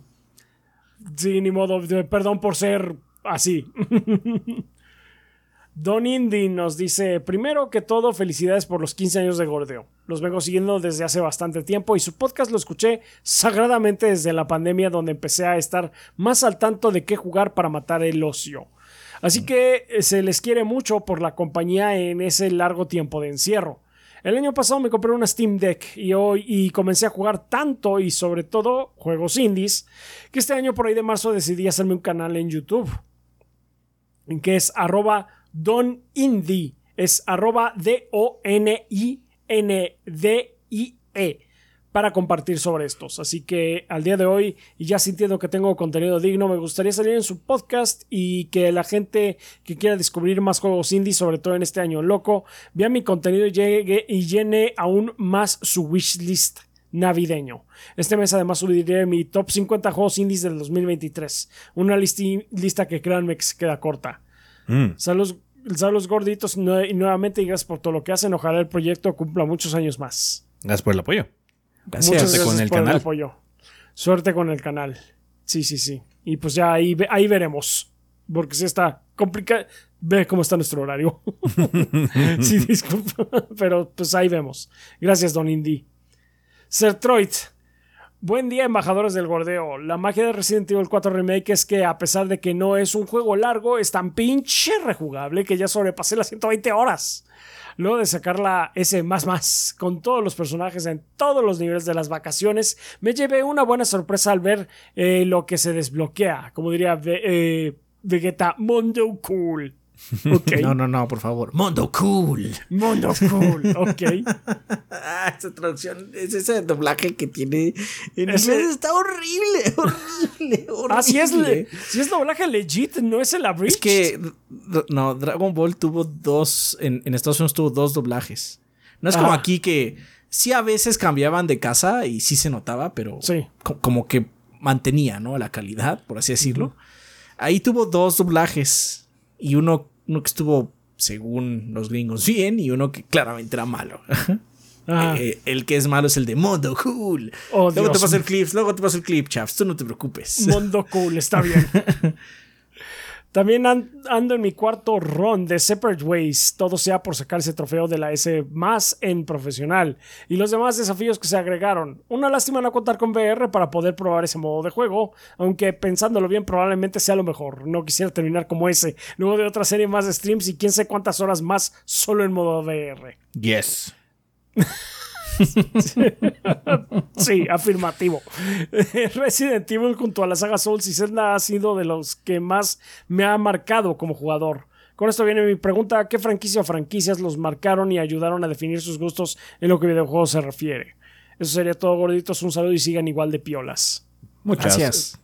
Como siempre, Muchas o sea, la respuesta, nosotros no somos de, ah, es que este es el juego que pongo en el pedestal o esta es la franquicia que pongo en el pedestal y así defino mi existencia. No, son muchas cosas, son todas. No, es que fue en el momento, ¿no? Sí. O sea, Final Fantasy VI marcó mucho mi vida gamer en ese momento y lo sigo jugando hoy, me encanta, pero no por eso no diría que Mario RPG no fue así, o Souls en su momento, cuando lo jugamos entre los tres para la Souls, reseña. es- sí, o- Skyrim. O sea, pinche Battlefront 2 lo jugué como estúpido cuando, cuando tenía el Play 2. Entonces, en realidad fue en el momento adecuado cuando los jugué. Es la Es misma razón por la que no, no, la- cuando la gente nos dice, ¿ya vieron gordos que ahora los niños no compran juegos? Así como, bueno, pues que sus juegos la mayoría son free to play. Pues son los que les tocaron a ellos. En mi momento, pues yo jugué Ninja Gaiden y es el que me tocó. Tuve la fortuna de que me tocara. Y pues me moldeó con mis gustos, ¿no? Así Sí. es, se acomodó. Son todos esos juegos que sí. Así, digamos que, aunque sí hay juegos malos que uno así de, bueno, estuvo chafa jugarlo, pero pues a final de cuentas ayuda a que puedas diferenciar las cosas buenas de las malas también. Así es. Sí, también. También es, es- es- es una buena experiencia saber que Karnov está culerón. Así es. Muchas gracias, eh, Sertroid. Obviamente en ese momento no se siente así, ¿no? Jugar un juego culero es- pues, está, está horrible. Pues es que en ese momento no tenías un punto de comparación. No, no, ahorita de- deja de- eso. O sea, cuando juegas un juego malo, malo, te parece malo, aunque sea lo que sea, siempre está feo. O sea, ah, jugué algo feo. Pero bueno, Pues sí. te ayuda de punto de referencia. Sí, sí, sí. Eventualmente, son puntos de más referencia en todo caso. Pero sí, o sea, yo eh, había juegos que yo me divertía mucho con ellos porque eh, a muchos de ustedes les ha pasado también. Es lo que tienen en el momento. Bueno, sigue haciendo blip y bloop y con eso me basta. Pero poco a Sí, poco porque vas- aparte, hacer esto de poner en un pedestal algo, lo que sucede es que luego no te das cuenta de que quizás las cosas ya no están tan chidas. Así es. Efectivamente. Ah, muchas gracias, Ertroid. Carlos Espejel López dice: ¿Qué tal, gorditos? Espero que estén muy bien y listos para las vacaciones. ¡Uy, re listos! ¿Te animas a unirte a nuestras listo hace clases? meses. Sí, sí, sí. ¿Te, te animas a unirte a nuestras clases de inglés en línea? En cada sesión disfrutarás de la atención exclusiva de un pro- profesor personalizado. Avanza a tu propio ritmo, resuelve tus preguntas y mejora tus habilidades en lectura, escritura, conversación y escucha. Ya sea que busques certificarte, superar un examen o simplemente mantener tu nivel, estamos aquí para apoyarte. La flexibilidad es clave. Tú decides cuándo y, cuán- eh, cuándo y cuánto estudiar cada semana. Y para ponerle emoción, si respondes correctamente a la pregunta de esta semana, recibirás un descuento de 500 pesos. No dudes en contactarnos a través del WhatsApp al 55 51 64 83 23. Repito, 55 51 64 83 23. Para comenzar tu viaje hacia el dominio del inglés. La pregunta para el descuento. ¿Por qué no hubo vals ni chambelanes en el podcast de celebración de los 15 años? Aquí tienes una pista. Alguien se acabó el presupuesto en chocorroles o copias extras de Resident Evil 4. ok. Está bien. Muchas gracias, Carlos Espejel. Gracias. Edgar Mayoral dice: Un saludote a los gorditos y a la banda. Los invito a que me sigan en mi canal de YouTube Mayoral Fabrication, donde subiré videos de cómo fabrico armas y cosas en herrería. Voy empezando, pero no pararé de construir cosas nuevas. Fabrico armas que me parezcan interesantes, ya sea de videojuegos o cualquier otro medio. Gracias a su ayuda, ya tengo 145 suscriptores en el canal y subiendo. Ya empecé una nueva arma va a ser de Zelda, porque ocupo algo más mainstream para que el algoritmo me recomiende. Gracias por todo, banda. Está bien, buena, está bien. buena elección, sí. Me parece Buena buena elección. elección. elección, sí, sí, sí, sí. Muy bien, Edgar, pues mucho ánimo. Eh, Manny Screen dice: Hola gordos y banda gordeadora, aquí Manny Scream. Los quiero invitar a ver mi más reciente video titulado Juegos de ritmo de metronomos a armonía. Metrónomos. Metrónomos. Eh, espero le puedan dar una checada. Es mi mejor trabajo hasta ahora. Va de juegos desde Crypt of the Necrodancer, Metal Hellsinger, Hi-Fi Rush, Pat- Hi-Fi Rush, Patapon, Melatonin y a Musical Story. Y que tanto ritmo te piden estos juegos, ya que muchos de ritmo te dicen que qué tocar y cuándo hacerlo, como Guitar Hero, pero el ritmo va más allá de eso. Pregunta gordos, ¿recuerdan algún juego de ritmo que no puedan progresar sin sonido? Sin más que decir, los invito a ver el video en mi canal, Money Screen. Un saludo y gracias por todo, gorditos, que vengan más Ningún años. juego de ritmo se puede progresar sin sonido realmente. Yo creo que sí. Ajá. O sea, hay muchos cues visuales en, en no Hellsinger y en. Hi-Fi Rush, pero no Mm. tienes que. o sea, es rítmico y pone tanto énfasis en el sonido que es, diría, indispensable. Es o sea, indispensable. incluso Sí. hay juegos como Street Fighter, no puedo jugar sin sonido. Porque no, eh, mucho también del cue, todo lo que es la ambientación y toda la parte física del juego tiene que estar al tope, si no, no, no es lo mismo. Me saca de balance. Sí. Sí, sí, sí, pero, pero dentro de todo más siento todavía con los de ritmo. Están, eh, así están diseñados. O sea, si no tienes, eh, por ejemplo, en Metal Hellsinger, si lo haces sin la música y nada más te, te estás guiando por el, este, El, el contador, el marcador. por el marcador, digamos que podrías entrar en una especie de ritmo, pero si lo pierdes, eh, volver a él es un, es un desastre. Por- y con la música, pues para eso está hecho. Para que vayas con, eh, acompañando el compás de la música, que pues más o menos sí se puede distinguir, eh, incluso a niveles un poco más básicos. Entonces, sí, no, de ritmo a huevo todo tiene que tener sonido. De alguna forma. Entonces, pues muchas gracias, Maniscreen. Edu Navas dice: Buenos gorditos y banda. Les saludan Nat y Edu. Somos el dúo detrás de Our Little Island Comics, un proyecto de viñetas online escrito por mi pareja e ilustrado por mí. Si les gustan los muñequitos redonditos y el humor sobre re- relaciones amorosas, ya saben a dónde ir. Queríamos darle las gracias a todos los que participaron en nuestra rifa navideña. Nos ha dado mucha alegría verlos tan entusiastas. Para quienes no llegaron, no se desinflen, porque estamos a muy poco de llegar a los 300 seguidores y en nuestro perfil, y eso hay que celebrarlo con otro concurso. Estén pendientes de nuestro Instagram, porque un día de estos llegamos. Solo nos faltan 20 seguidores más. Eh, recuerden, nice. qué bueno. Recuerdos, eh, recuerden, somos Oli Comics, así como suena O-O-L-I Comics. Pasen por nuestro Instagram, donde pueden ver todas nuestras viñetas e ilustraciones hasta la fecha. fecha. Muchas gracias por compartir nuestro mensaje y sobre todo muchas gracias a los gordos. Lo que dicen es verdad. La publicidad gordeadora es publicidad ganadora. No lo decimos Muchas nosotros. gracias. No lo decimos nosotros, pero bueno, pues, lo- o sea, lo que dicen por ahí, no nosotros. Muchas gracias, Dunavas. Gracias. Gracias. Let's Play dice: Saludos, gordos y banda. Este sábado 9 de diciembre a la 1 pm tenemos clase de pintura de miniaturas en su casa Let's Play. En esta ocasión vamos a pintar un varonil Santa Claus de 60 milímetros, el doble de tamaño que un Space Marine, donde veremos cómo pintar fácilmente piel y músculos, todo de manera agradable y sencilla. Esta clase tiene un costo de 400 pesos. También los queremos invitar a conocer los nuevos TCG que se están empezando a jugar en su casa Let's Play, que son One Piece, Pokémon y Digimon.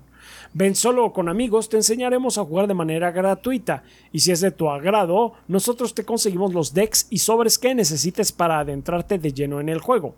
Di que vienes de la banda gordeadora y recibe un refresco de cortesía al solicitar una demostración o paga solo por la clase 350 pesos. Si quieres conocer el modelo a pintar o quieres saber más de los juegos de tarjetas, encuéntranos en Facebook como Let's Play MX o como Let's Play-One en Instagram. O visítanos este sábado 9 a la 1 pm en calle Aniceto Zamacois 92, Colonia Viaducto Piedad, exactamente atrás de la estación del Metro Viaducto, dirección centro en la Ciudad de México. Gracias por todo, gordos. Ven a casa, ven a Let's Play. Muchas gracias, Let's Play. Gracias. Gracias. Un ángel guerrero. Nos dice, saludos gorditos, soy un ángel guerrero. Tal vez me recuerden de podcasts como Critical Hit Pokémon Podcast. Pero esta vez quisiera pedir su voto por el juego del año 2023 para el premio Guerrero a Juego del Año, donde participan todos los juegos que jugué y reseñé durante el 2023. Los nominados son God of War Ragnarok, Cyberpunk 2077, The Legend of Zelda, Tears of the Kingdom, eh, Howard's Legacy y Spider-Man 2. Gracias por su voto, espero disfruten la celebración de los juegos del Doritos, que en realidad me gusta mucho. Postdata, Final Fantasy XVI me faltó en la lista. Pues ahí está. Vayan, vayan. Vayan, Vayan, vayan. Vayan, vayan, vayan.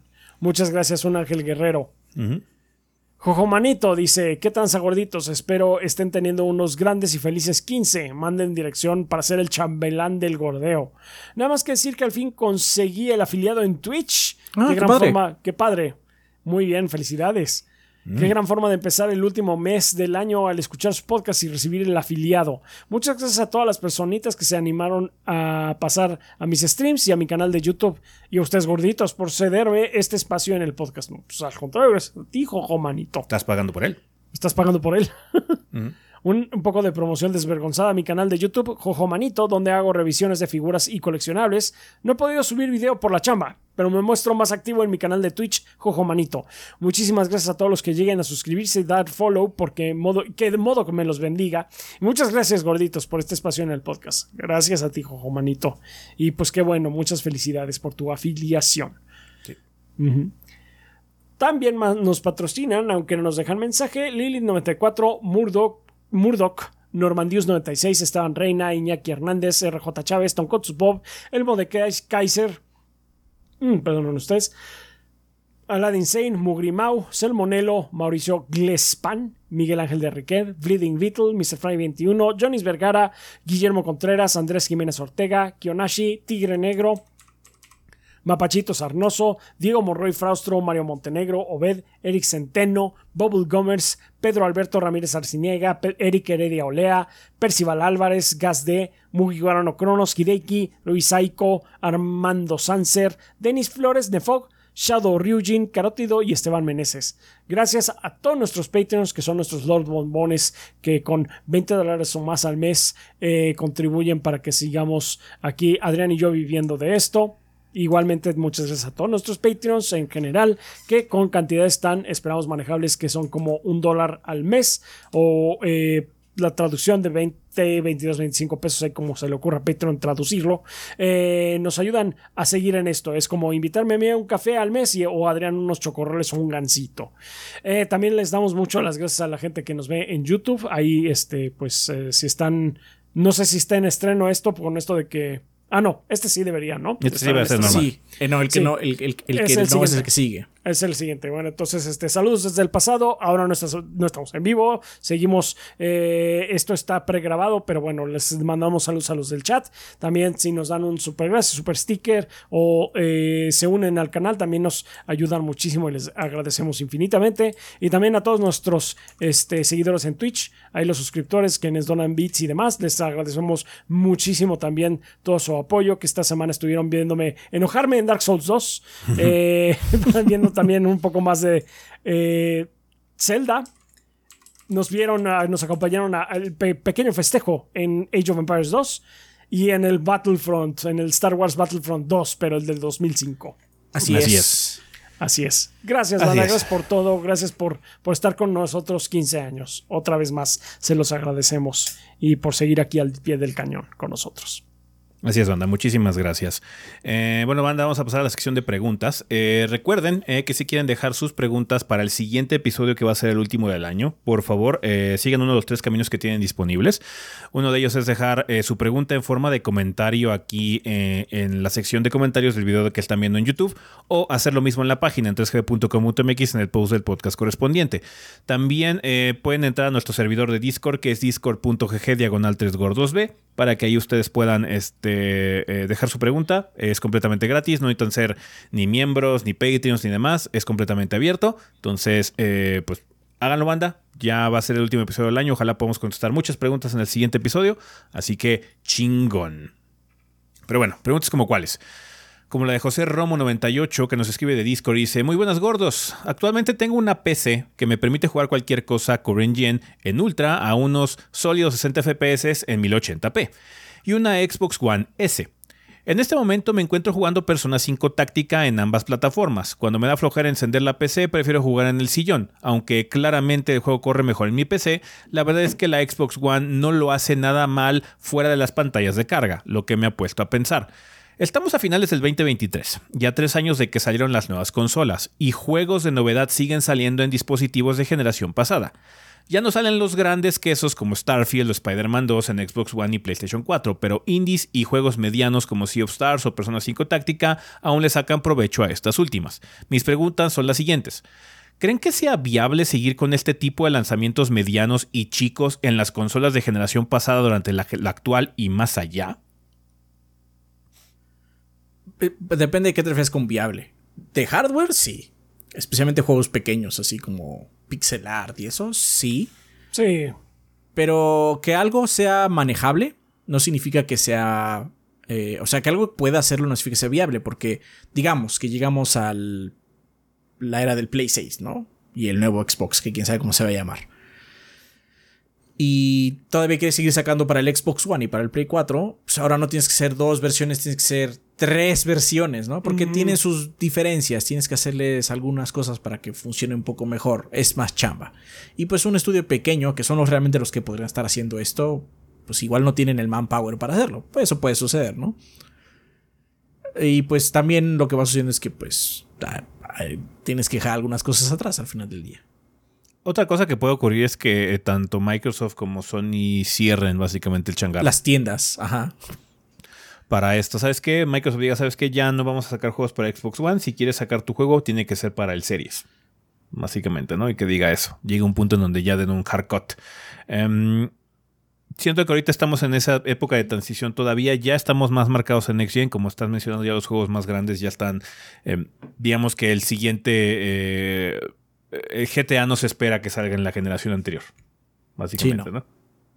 Entonces sí tiene que haber un punto de corte, pero me parece una muy buena filosofía también, no simplemente abandonar la plataforma y mandarla atrás del granero de forma inmediata, porque es difícil hacer la transición. Como hemos mencionado constantemente, es caro, eh, es una, es, no, no, es una cosa fácil para muchas personas y qué padre que a estas alturas ya de la nueva generación quizás no puedas jugar las cosas más nuevas, quizás tengas que aguantar situaciones un poquito desgastantes como pantallas de carga, falta de optimización y demás, porque no es la plataforma principal, eh, sigas pudiendo correr el juego, ¿no? Eso está chido. Y pues sí, juegos de mediana envergadura yo creo que pueden continuar esto por un par de años más, quizás más todavía. Eh, entonces vamos a ver cómo se va desarrollando. También ya depende mucho de los dueños de la plataforma, qué es lo que quieren hacer con ellas al final del día. Sí. Tiene otra pregunta que dice, ¿con el aumento de caballaje de la actual generación, ¿creen que se replique el mismo fenómeno en la Next Gen con más fuerza? Yo creo que vamos a tener esta, sí. vamos a tener este, este, periodo de transición. O sea, esta situación se agravó por la recesión global que tuvimos. Justo cuando lanzamos, este, cuando se lanzaron nuevas consolas, estamos en recesión y en pandemia. Entonces fue una época rara. Eh, Complicada. Y había eh, escasez también de, de, chipsets y demás para poder elaborar la nueva consola. No se podían conseguir. Entonces, también por eso se exacerbó un poquito esta etapa de transición. Depende mucho cuáles son las circunstancias de la siguiente generación, porque ya estamos medio confirmados que vamos a tener otra generación de consolas eh, de las dos plataformas. Ella está trabajando en el sucesor del Xbox y en el PlayStation 6, básicamente. Em, pero sí, yo, lo, yo venía, ¿por qué no? O sea, si, si sigue siendo la misma estructura, una de las ventajas que hemos tenido desde que salió el, PlayStation 4 y el Xbox One es que la arquitectura no ha cambiado mucho. Las plataformas dependen de estructuras particularmente eh, similares. Obviamente tienen sus potenciadores, ¿no? Como el, el, SSD particular del PlayStation 5 y su flujo de memoria que es muy único, pero a grandes rasgos es x86. Entonces, con gráficos AMD a pesar, además. entonces sí, no veo por qué no. Si siguen teniendo la misma línea de hardware, eh, ¿por qué no tendríamos esta situación de retrocompatibilidad, por así decirlo, y una etapa de transición que sea compatible con PlayStation 5 y PlayStation 6 y Xbox Series con el Xbox Bananas? Ajá, como se llame. eh, Y ya viendo aún más a futuro, ¿creen que las consolas puedan adoptar un modelo de distribución de software parecido al de Android e iOS donde una aplicación sale para las últimas tres o cuatro generaciones de hardware? No es mucho porque... Tan grande no creo. Es que aparte las generaciones de celulares son mucho más cortas que las de consolas. Sí. Cuatro generaciones de consolas. Estamos hablando Play 2. Sí. Ahorita. Ajá. Sí, cuatro generaciones de consolas son más o menos 20 años. No, no, eso sí no. Y, y si dices, ¿Una bueno, los que son pixel art y eso es. Dile a los tipos que hagan No, no, o sea, cuatro sí, Chaps, versiones. tienes razón, pero sí no, no creemos que suceda porque son 20 años. Sí, o sea. O sea, si son 7 años por generación. 7 por 4, 24. Y si le restas esos 4 así como de, de- de pilón, entonces sí es muchísimo tiempo. Entonces sí tienes razón, Chap, Sí. son como 20 años. Entonces no, está muy cabrón que sean 4 generaciones. Yo creo Sí, que sí, sí. 2 sí estaría bien. Sí, dos, sí. Como estamos ahorita, ¿sabes qué? Algunas cosas todavía salen para el, el, el- anterior. el- el OS anterior, pero las cosas que necesitan ya más potencia tienen que correr en el hardware nuevo porque si no, no corre, ¿no? No, es que aparte es mucho tiempo. Las generaciones celulares son súper cortas. Sí. Sí, sí, sí, sí. O sea, cada año hay un nuevo aparato. Eh, no, sé, no, me acuerdo es que cada cuánto se actualiza, por ejemplo, el Android, eh, pero si, eh, si es cada año, eh, pues peor tantito, güey. O sea, ya llevamos tres generaciones de celular en lo que va esta de, de consolas. Según yo es un poco más, pero o sea, no son los siete años de una generación. Ajá. Em, sin más que agregar, vayan preparando sus cámaras de criogenia que se acercan las vacaciones, se las merecen. Muchas gracias, José, por tus preguntas. Gracias. Muchas gracias. Nos escribe un rebelde también de Discord que dice: Buenas gordos, antes que nada, felicitarlos por el podcast 550 y también agradecerle a, Ezequiel por la portada. Sin su orden explícita de que quede vergas, no habría sido posible. Ya les dije, banda, no lo hago por la gloria.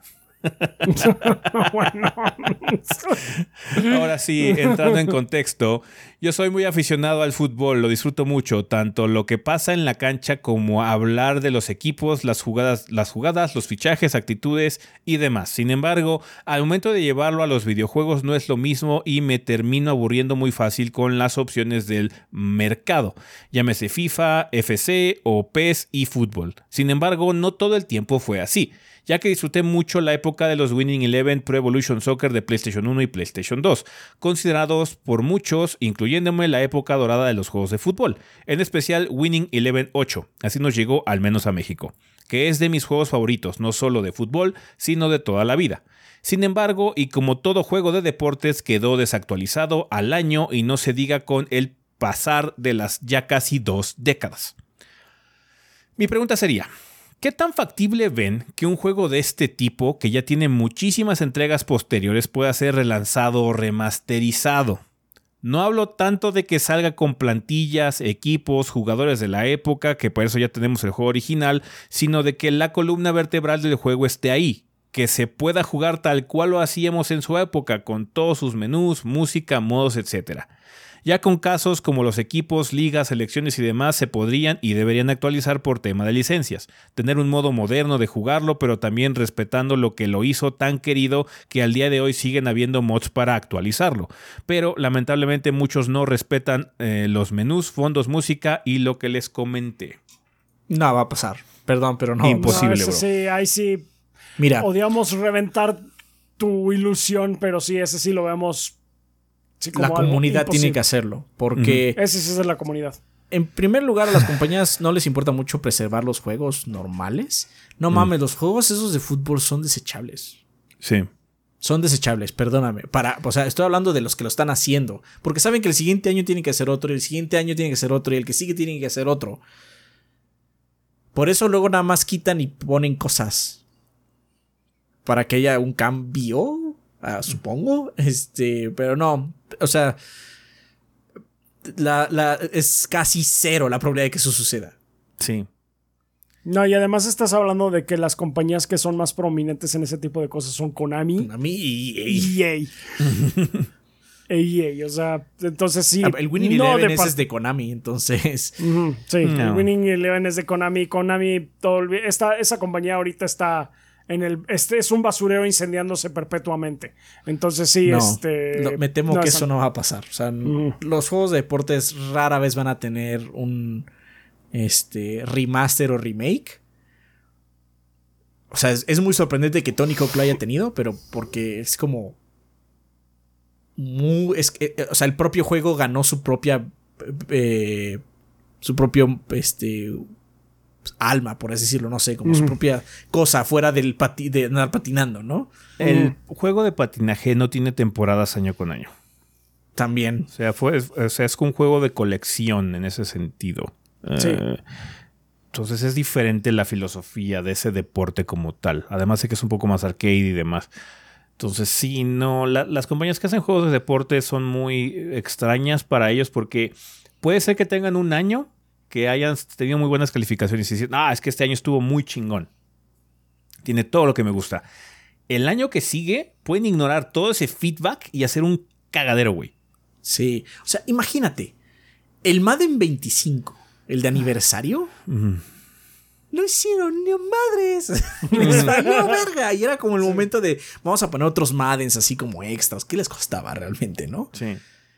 Ni hicieron ni madres. ¿Por qué? Porque son juegos desechables. Para ellos. Porque aparte, el siguiente año, o sea, cuando lo lanzan, empiezan a ver qué onda con el que sigue. Pues salen año con año, imagínense. No, sí, cuando sale el nuevo FIFA, el nuevo PES o lo que sea, olvídate del anterior. Este es el nuevo. Este es el que vas a jugar de aquí hasta que salga el otro nuevo. Ya. Sí, no. Sí, no, no, ahí sí, para que veas así, casi cero. O sea, tiene que pasar así como algo muy, muy espectacular para que suceda. ¿Le apostaría que alguna compañía que haya sacado algo perdido en el pasado haga una remasterización? O sea, así te lo pongo.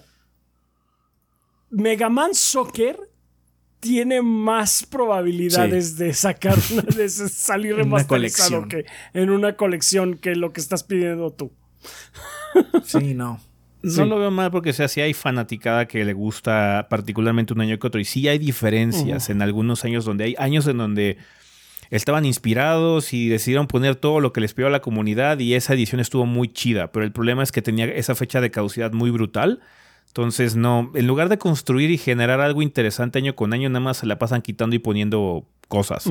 A veces sí, tienen un break, ¿no? Así como, me acuerdo el, que hice yo la reseña del FIFA cuando salió el modo este de historia cinematográfico y así les dije, si van a comprar un juego de FIFA, compren este, porque este tiene la historia, va a ser como muy único, güey. Ajá.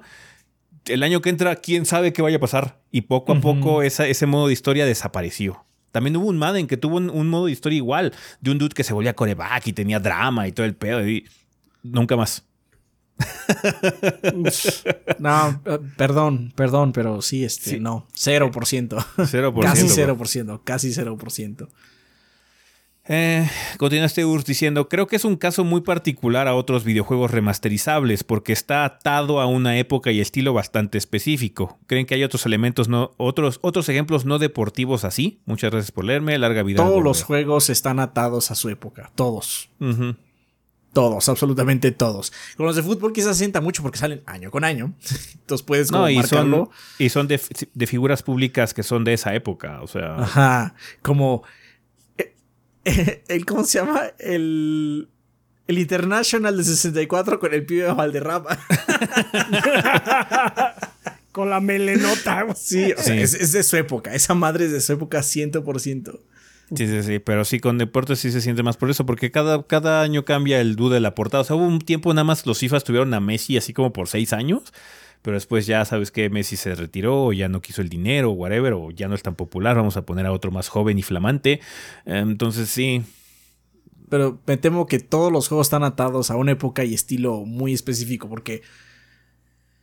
O sea, yo veo Banjo Kazooie, los primeros dos, y son juegos de, del 64. Están atados a esa época. Pero son más remasterizables que un juego de fútbol.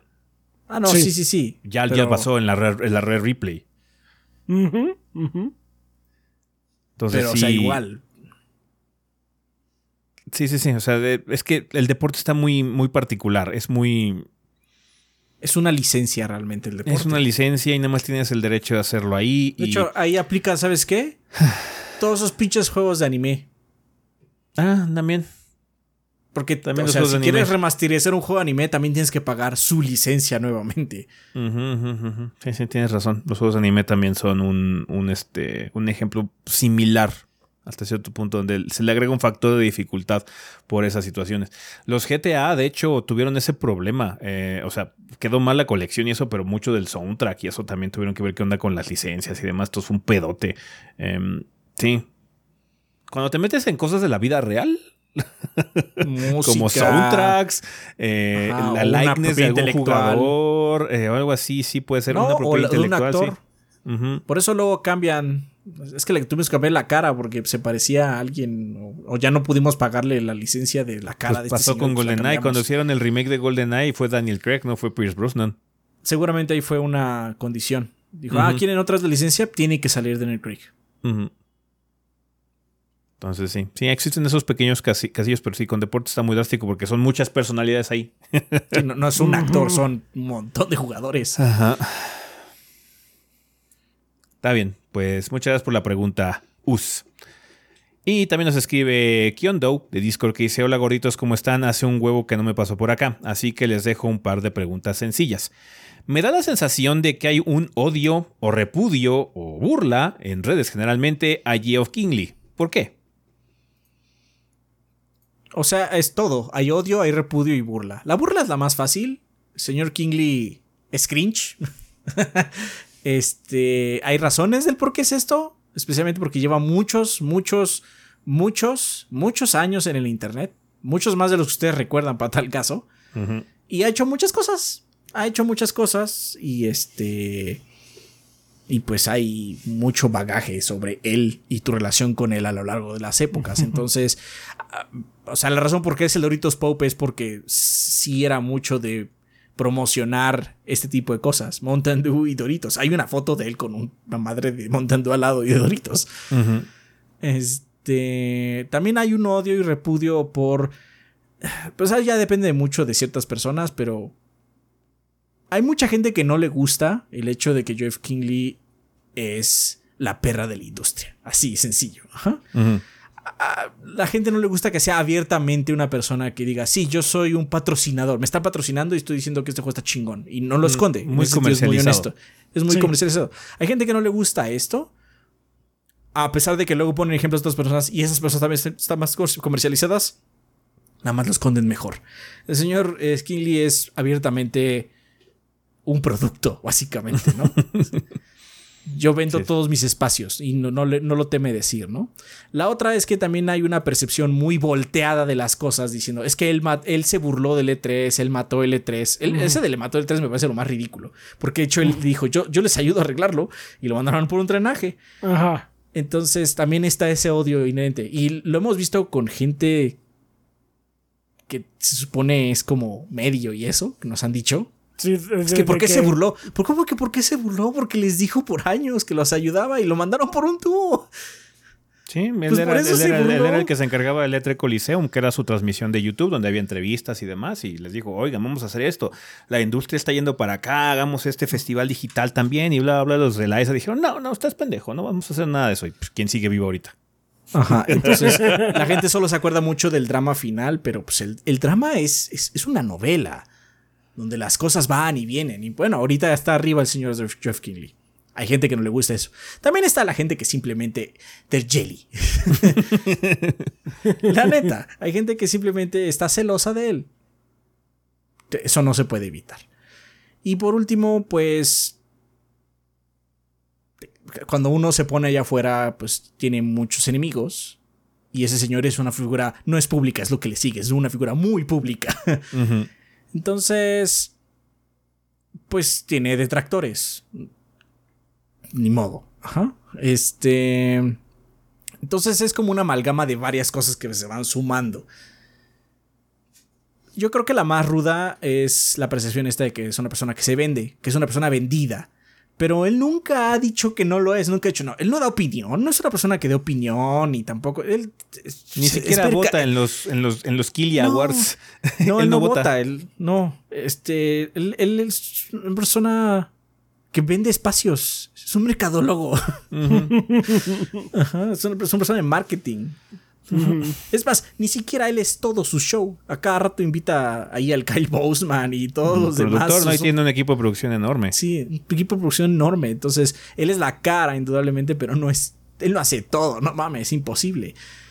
Y tiene mucho conecte con las empresas y dentro de todo, dentro de todo este asunto, algo padre que tiene a mí que me gusta del señor, pero hay gente que le molesta. Es como todo el mundo lo conoce en la industria, o gran parte de la gente lo conoce, los trata de manera muy familiar, incluso a veces hasta medio agresiva. Era muy agresivo con Reggie. Este, se llevaban pesado, pero porque así se llevaban los dos. Pero hay gente que no, no lo cacha. Entonces, es que era muy grosero con él. Yo he visto esa, esa, crítica. Es que era muy grosero con Nintendo. No, no, no. Era grosero con Reggie. Porque Reggie también era grosero con él. Pero es esta situación donde a mí me gusta mucho Reggie porque significa la empresa que este, me, me encanta que es Nintendo y además es muy memeable. Entonces, ese güey no puede hacer nada mal. Entonces, más bien, yo fui grosero con él. No, bro. Son amigos. Se llevan pesado. Y, y salían a cámara y se llevaban pesado. Sí, Entonces. sí es como muchas cosas porque lleva muchos años en el internet.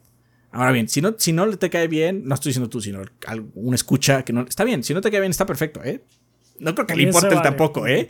Ese odio que le tienen también le da sus vistas a los Game Awards. Cabe aclarar. Sí. O sea, el señor no es tonto, el señor no es tonto.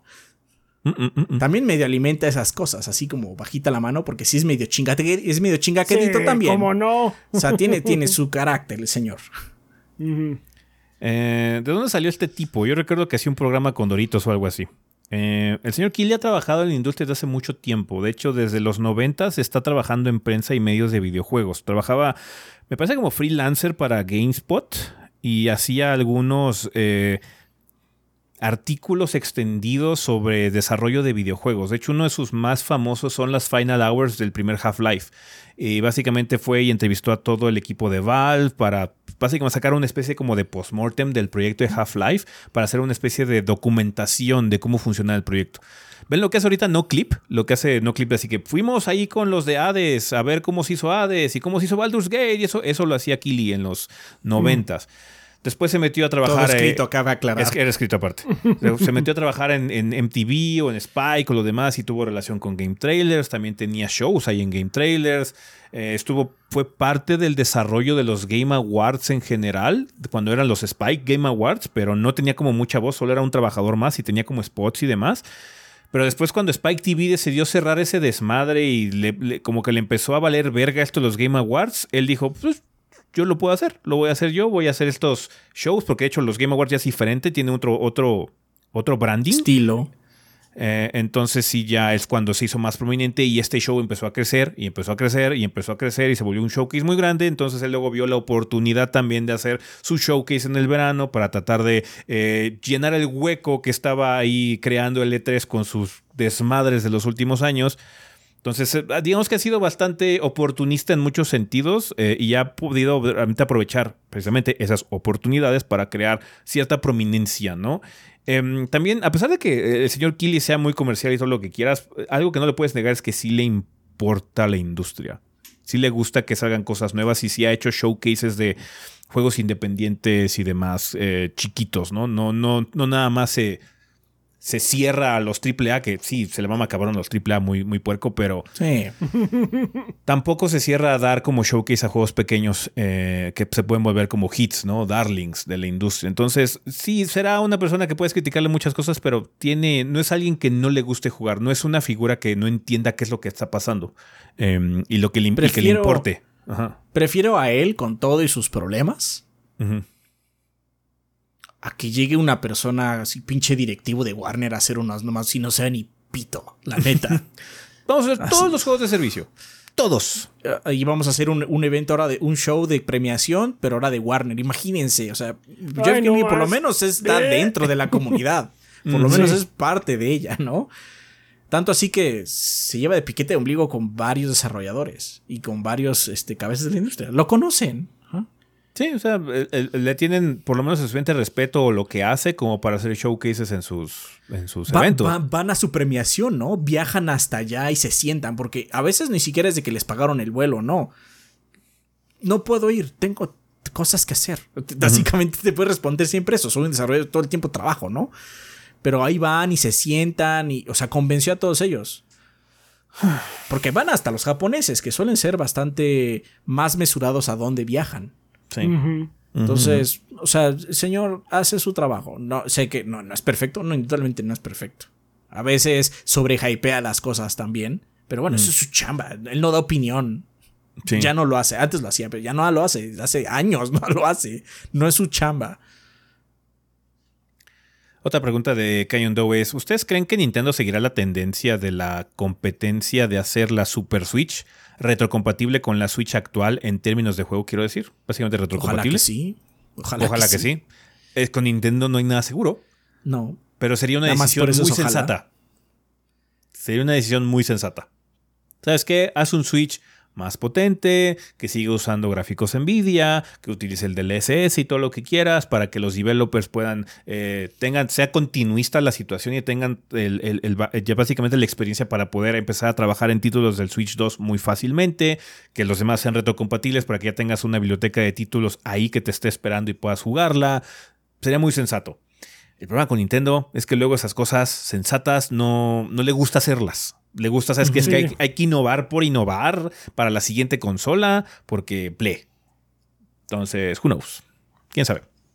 Quién sabe. Ojalá que sí. Nuestro, nuestro deseo es igual que el tuyo, que sí, ojalá que sí. Nuestro deseo y nuestra apuesta es que sí lo harían, pero. Mm, sí. Pueden cometer una super tontería nada más por. Porque sí. Porque Nintendo hace el Nintendo. Sí, o sea, eh, puede ser una tontería, puede ser la siguiente gran cosa. Quién sabe. tiene, tiene, todas las posibilidades de lograrlo. O sea, Nintendo es una compañía muy capaz, muy ingeniosa, indudablemente.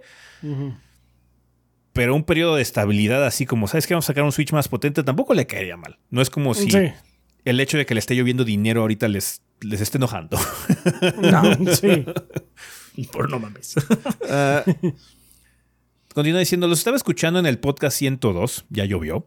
Y en él recomiendan The Last of Us 1 y dicen que es uno de los juegos más importantes de esa generación y que sería un punto de comparación para juegos futuros. ¿Creen que Baldur's Gate 3 le esté pasando lo mismo? ¿Qué otros juegos de otras generaciones han provocado este impacto? Pues con Baldur's es un poquito difícil, eh, porque obviamente estamos ahorita en el periodo, pero puede ser un referente en muchos sentidos para lo que se puede hacer en su género en particular, ¿no? Eh, los RPG se han vuelto muy prominentes. Eh, muchos juegos tienen o elementos de RPG o ya cambiaron mucho su formato a RPG. Entonces pueden verse influenciados en gran parte por lo que hizo Baldur's Gate. Ahora bien, lo que hizo Baldur's Gate es muy complicado. Es muy pesado, es muy difícil, es un trabajo titánico porque es una cantidad ridícula de opciones de diálogo, potencial de gameplay y demás. Es un juego monstruoso en muchos sentidos tratar de imitarlo, que se vuelva como una estrella del norte y trates de buscarla completamente a futuro va a ser muy difícil, pero no por eso significa que no se le puedan imitar algunas cosas o filosofía. También entonces puede ser un juego muy importante, una referencia en años futuros indudablemente, pero ya dependerá mucho de las miras de los estudios que quieran tomarlo como inspiración al final de cuentas, ¿no? Eh, es que es difícil porque aparte Baldur's es el pináculo de su género, en muchos sentidos, pero no significa que se vuelva referente por lo mismo que tiene un género muy particular. Sí es un RPG, pero no solo es un RPG cualquiera. Es un RPG muy especial de... Es un estilo muy especial. Entonces, no sé. Eh, otras compañías van a decir, yo no puedo hacer eso porque no soy de ese género y tendría que agarrar nada más pedacitos, nada más así como mordiditas, ¿no? Eh, ahora bien, tampoco es que me guste. Es que también el problema de eso es que podrían hacer. Tomar las malas elecciones. Así que las, las, malas lecciones, perdón. Así como vamos a hacerlo nada más largo. Porque qué ha pasado? Es, que Baldur's es largo, pero no es masivo en ese sentido. No es como, ah, es que es un, es un mapa. No, es que el mapa tampoco es así que monstruosamente enorme. No, de hecho, es un juego muy chiquito en ese sentido, pero está más en la substancia. Pero así como dices, puede ser que no sea tan obvio para algunas personas que esa es la parte importante, ¿no? Ubisoft. o sea, yo, Nada más digo, nada más tengo evidencia. Por lo menos aquí sí nos vamos a seguir refiriendo a Baldur's. Por lo menos aquí. Sí, es que Baldur's, es un momento muy importante. Es el mejor RPG que hay ahorita. Es el mejor RPG que hay ahorita. O sea, eh, mucha gente los dice, es que no entiendo qué hacer en el juego. Y, la respuesta es, intenta hacer cualquier cosa. Tienes safe states, salva un chingo, ¿qué importa? Intenta hacer muchas cosas. Así aprendes en primera la interfaz y aparte descubres que realmente el juego no nada más es de pelear. Puede ser un huevo de cosas. Un huevo. O sea, la cantidad de cosas que puede hacer tu personaje, interactuar con cosas y que éstas reaccionen con otras, está muy cabrón. Muy, muy cabrón. No estoy hablando de cosas ambientales, estoy hablando de interacción con los NPCs alrededor. Cosas que la gente se entera o que no se entera que hiciste. Ajá soluciones para varios eh, enfrentamientos o acertijos que incluso dirías, es que esto no se les pudo haber ocurrido a los héroes y ahí está. Eh, eh, ahorita Baldur's Gate 3 es el mejor RPG que hay. Porque la cantidad de sistemas que metieron está a otro nivel. es lo que es, está a otro nivel. Sí. O sea, una lección importante que puede hacer es que los estudios se enfoquen mucho en refinar el nicho que les gusta hacer. Eh, porque, o sea, no, no, te, tienes que encerrar en una propiedad. Puedes hacer Divinities y luego sabes que vamos a dar el salto y tomar esta oportunidad de hacer, entrar a la franquicia de Baldur's Gate, ¿no? De Dungeons and Dragons. Pero algo que tiene Larian en ese sentido es que se ha ido especializando a lo largo del tiempo y ha respetado esa herencia que tiene. Es precisamente hecho lo que le está pasando ahorita a Creative Assembly. Creative Assembly está por todos lados y su intento de hacer un shooter como Hyenas y demás con Sega y eso los dejó muy delgados, eh, limitó mucho sus recursos y fue como un error. Y entonces ahorita están fallando y cojeando en su apartado de juegos de estrategia y su título este de shooter ya fue cancelado por completo, ¿no? Entonces es una buena lección el respetar, así como, ¿sabes qué? Es igual que From. O sea, ¿qué hace, qué hace From? Juegos From. y los hace muy bien. Pero aún así logra darle su propio estilo. O sea, Dark Souls no es igual a Bloodborne, Bloodborne no es igual a Sekiro, Sekiro no es igual a Elden Ring. Ajá. Quizás Elden Ring y Dark Souls compartan mucho ahí, pero aún así esas dos IP son muy diferentes. El feeling y la vibra de las dos son muy diferentes, a pesar de que tengan un núcleo muy similar. Pasa lo mismo con Divinity Original Sin y con Baldur's Gate. Hay similitudes, pero son juegos muy diferentes también en muchos sentidos.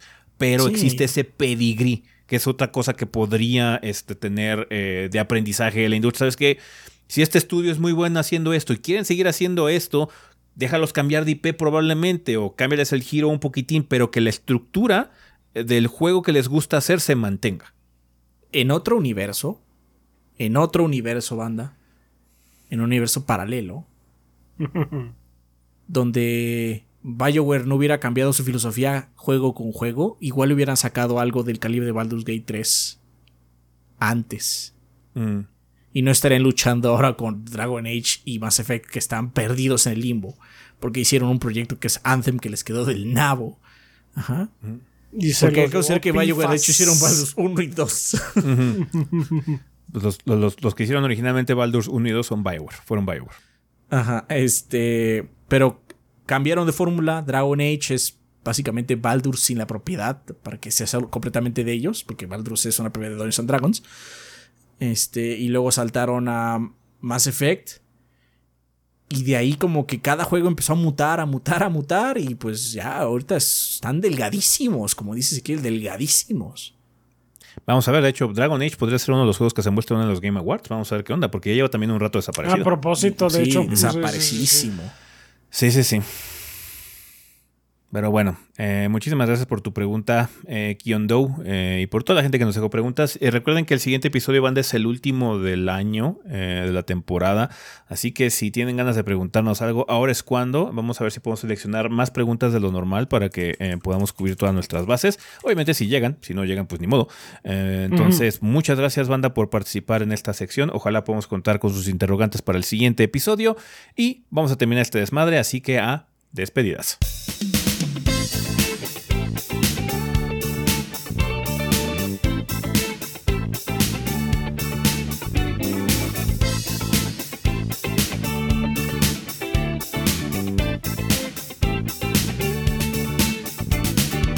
Y bueno, banda, pues ya estamos aquí en la parte final, final de este episodio. Eh, tenemos regalos, ¿no, verdad? No tenemos regalos. Eh, vale, pues entonces podemos pasar directamente a la parte de recomendaciones. Tenemos algo que recomendar en esta semana, aparte del obvio que es Super Mario RPG. Yo ahorita no tengo nada. Mm. Sí, se me había olvidado. Esta semana saqué la mini de Iron Space Marines, ¿verdad? Ah, sí, es cierto, chaps. Sí, sí, Ah, se sí, me olvidó cierto, por sí. completo. Este, sí, este. Saqué mini de Iron Space Marines, banda, por si no lo han visto. Y está muy padre el juego, está muy divertido. Es un RTS bastante único. eh, digamos que es como un. Imaginen como un StarCraft con un poquito, una pizca de Warcraft, pero light. Eh, no manejas ejércitos gigantescos, sino que manejas escuadrones de tres, de una a tres unidades cada uno, más o menos. Y está muy entretenido. Es nada más para un solo jugador.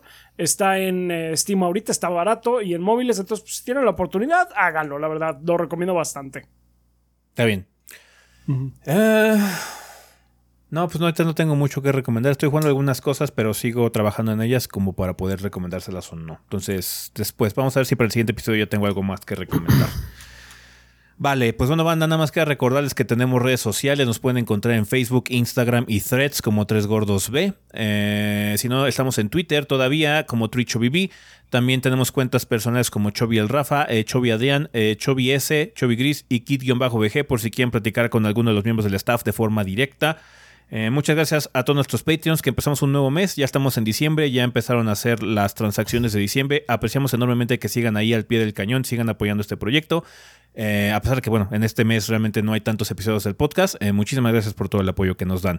Eh, también a todos nuestros subs de Twitch, a toda la gente que nos apoya también económicamente aquí en YouTube. Ya ven que pueden donar con los super gracias, super stickers y demás, o unirse al canal de forma económica también, que es una, una suscripción que cuesta dinero, pero muchísimas gracias, banda, a la gente que se ha animado a hacerlo. Apreciamos enormemente el esfuerzo que hacen. Muchas gracias a toda la gente que compró productos en la tienda ahora en, el- en la situación esta del Buen Fin, Black Friday y demás. Tuvimos una semana de descuentos. Eh, desafortunadamente, banda, ya tenemos que subir el precio de las playeras. Ya tuvimos que subirla a 2.98. Eh, la gente que sea este, que esté familiarizado con Mercado Libre sabrá por qué no lo subimos a 2.99 o 300. Y es que ya ahí Mercado Libre nos obligaría a nosotros pagar por el envío y es algo que no podemos hacer. Eh, Entonces, preferimos que les cueste un poquitito más. Eh, eh, eh, hasta ahí un poquitito más a que tengamos que aparte subirle todavía más el precio a la playera para que tengamos Por que compensarlo envío. del envío. Entonces, es, un- es lamentable, sí es una situación con Mercado Libre que tenemos que ver cómo solucionar a futuro, es un problema que va a tener la tienda eventualmente. Eh, y también tuvimos que subir el costo por costos de producción. Ya nos cuesta más hacer las playeras eh, eh, económicamente, entonces para que no se pierda dinero, mínimo quedemos medio tablas, porque también la, la- tienda realmente no hace dinero, banda. Es nada más que nada para que ustedes tengan un producto oficial del gordeo. Em, pues para mantenerla viva, porque si no hubiéramos tenido que hacer otro cambio drástico. Entonces sí, es lamentable que ahora ya las playas cuesten un poquito más, pero aún así sentimos que es un precio en el rango todavía dentro de ropa. Ajá. Entonces, muchas gracias a la gente que se ha animado a comprar un producto en la tienda y en Mercado Libre. Eh, vamos a seguir sacando algunos nuevos modelos, ya estamos viendo qué hacer en el siguiente. Así que muchísimas gracias por todo el apoyo que le dieron a la tienda y gracias por tener paciencia porque como fue el buen fin hubo algunos paquetes que se retrasaron o que Mercado Libre nos obligó a retrasar por algunas razones y demás. Entonces, muchas gracias, banda, por, comprar muchos productos ahí. Se llevaron muchos sus playeras. Nos da mucho gusto que tengan ya sus playeras, banda. También un saludo a toda la gente que escucha la versión en audio de este programa. Eh, un saludo donde quiera que estén. Eh, si nos están escuchando en Spotify, Podbean, Apple Podcast y demás, pues chingón. Muchas gracias por hacerlo. Y vergas. Pensamiento final. Un GTA podcast más. 6. GTA 6, perro.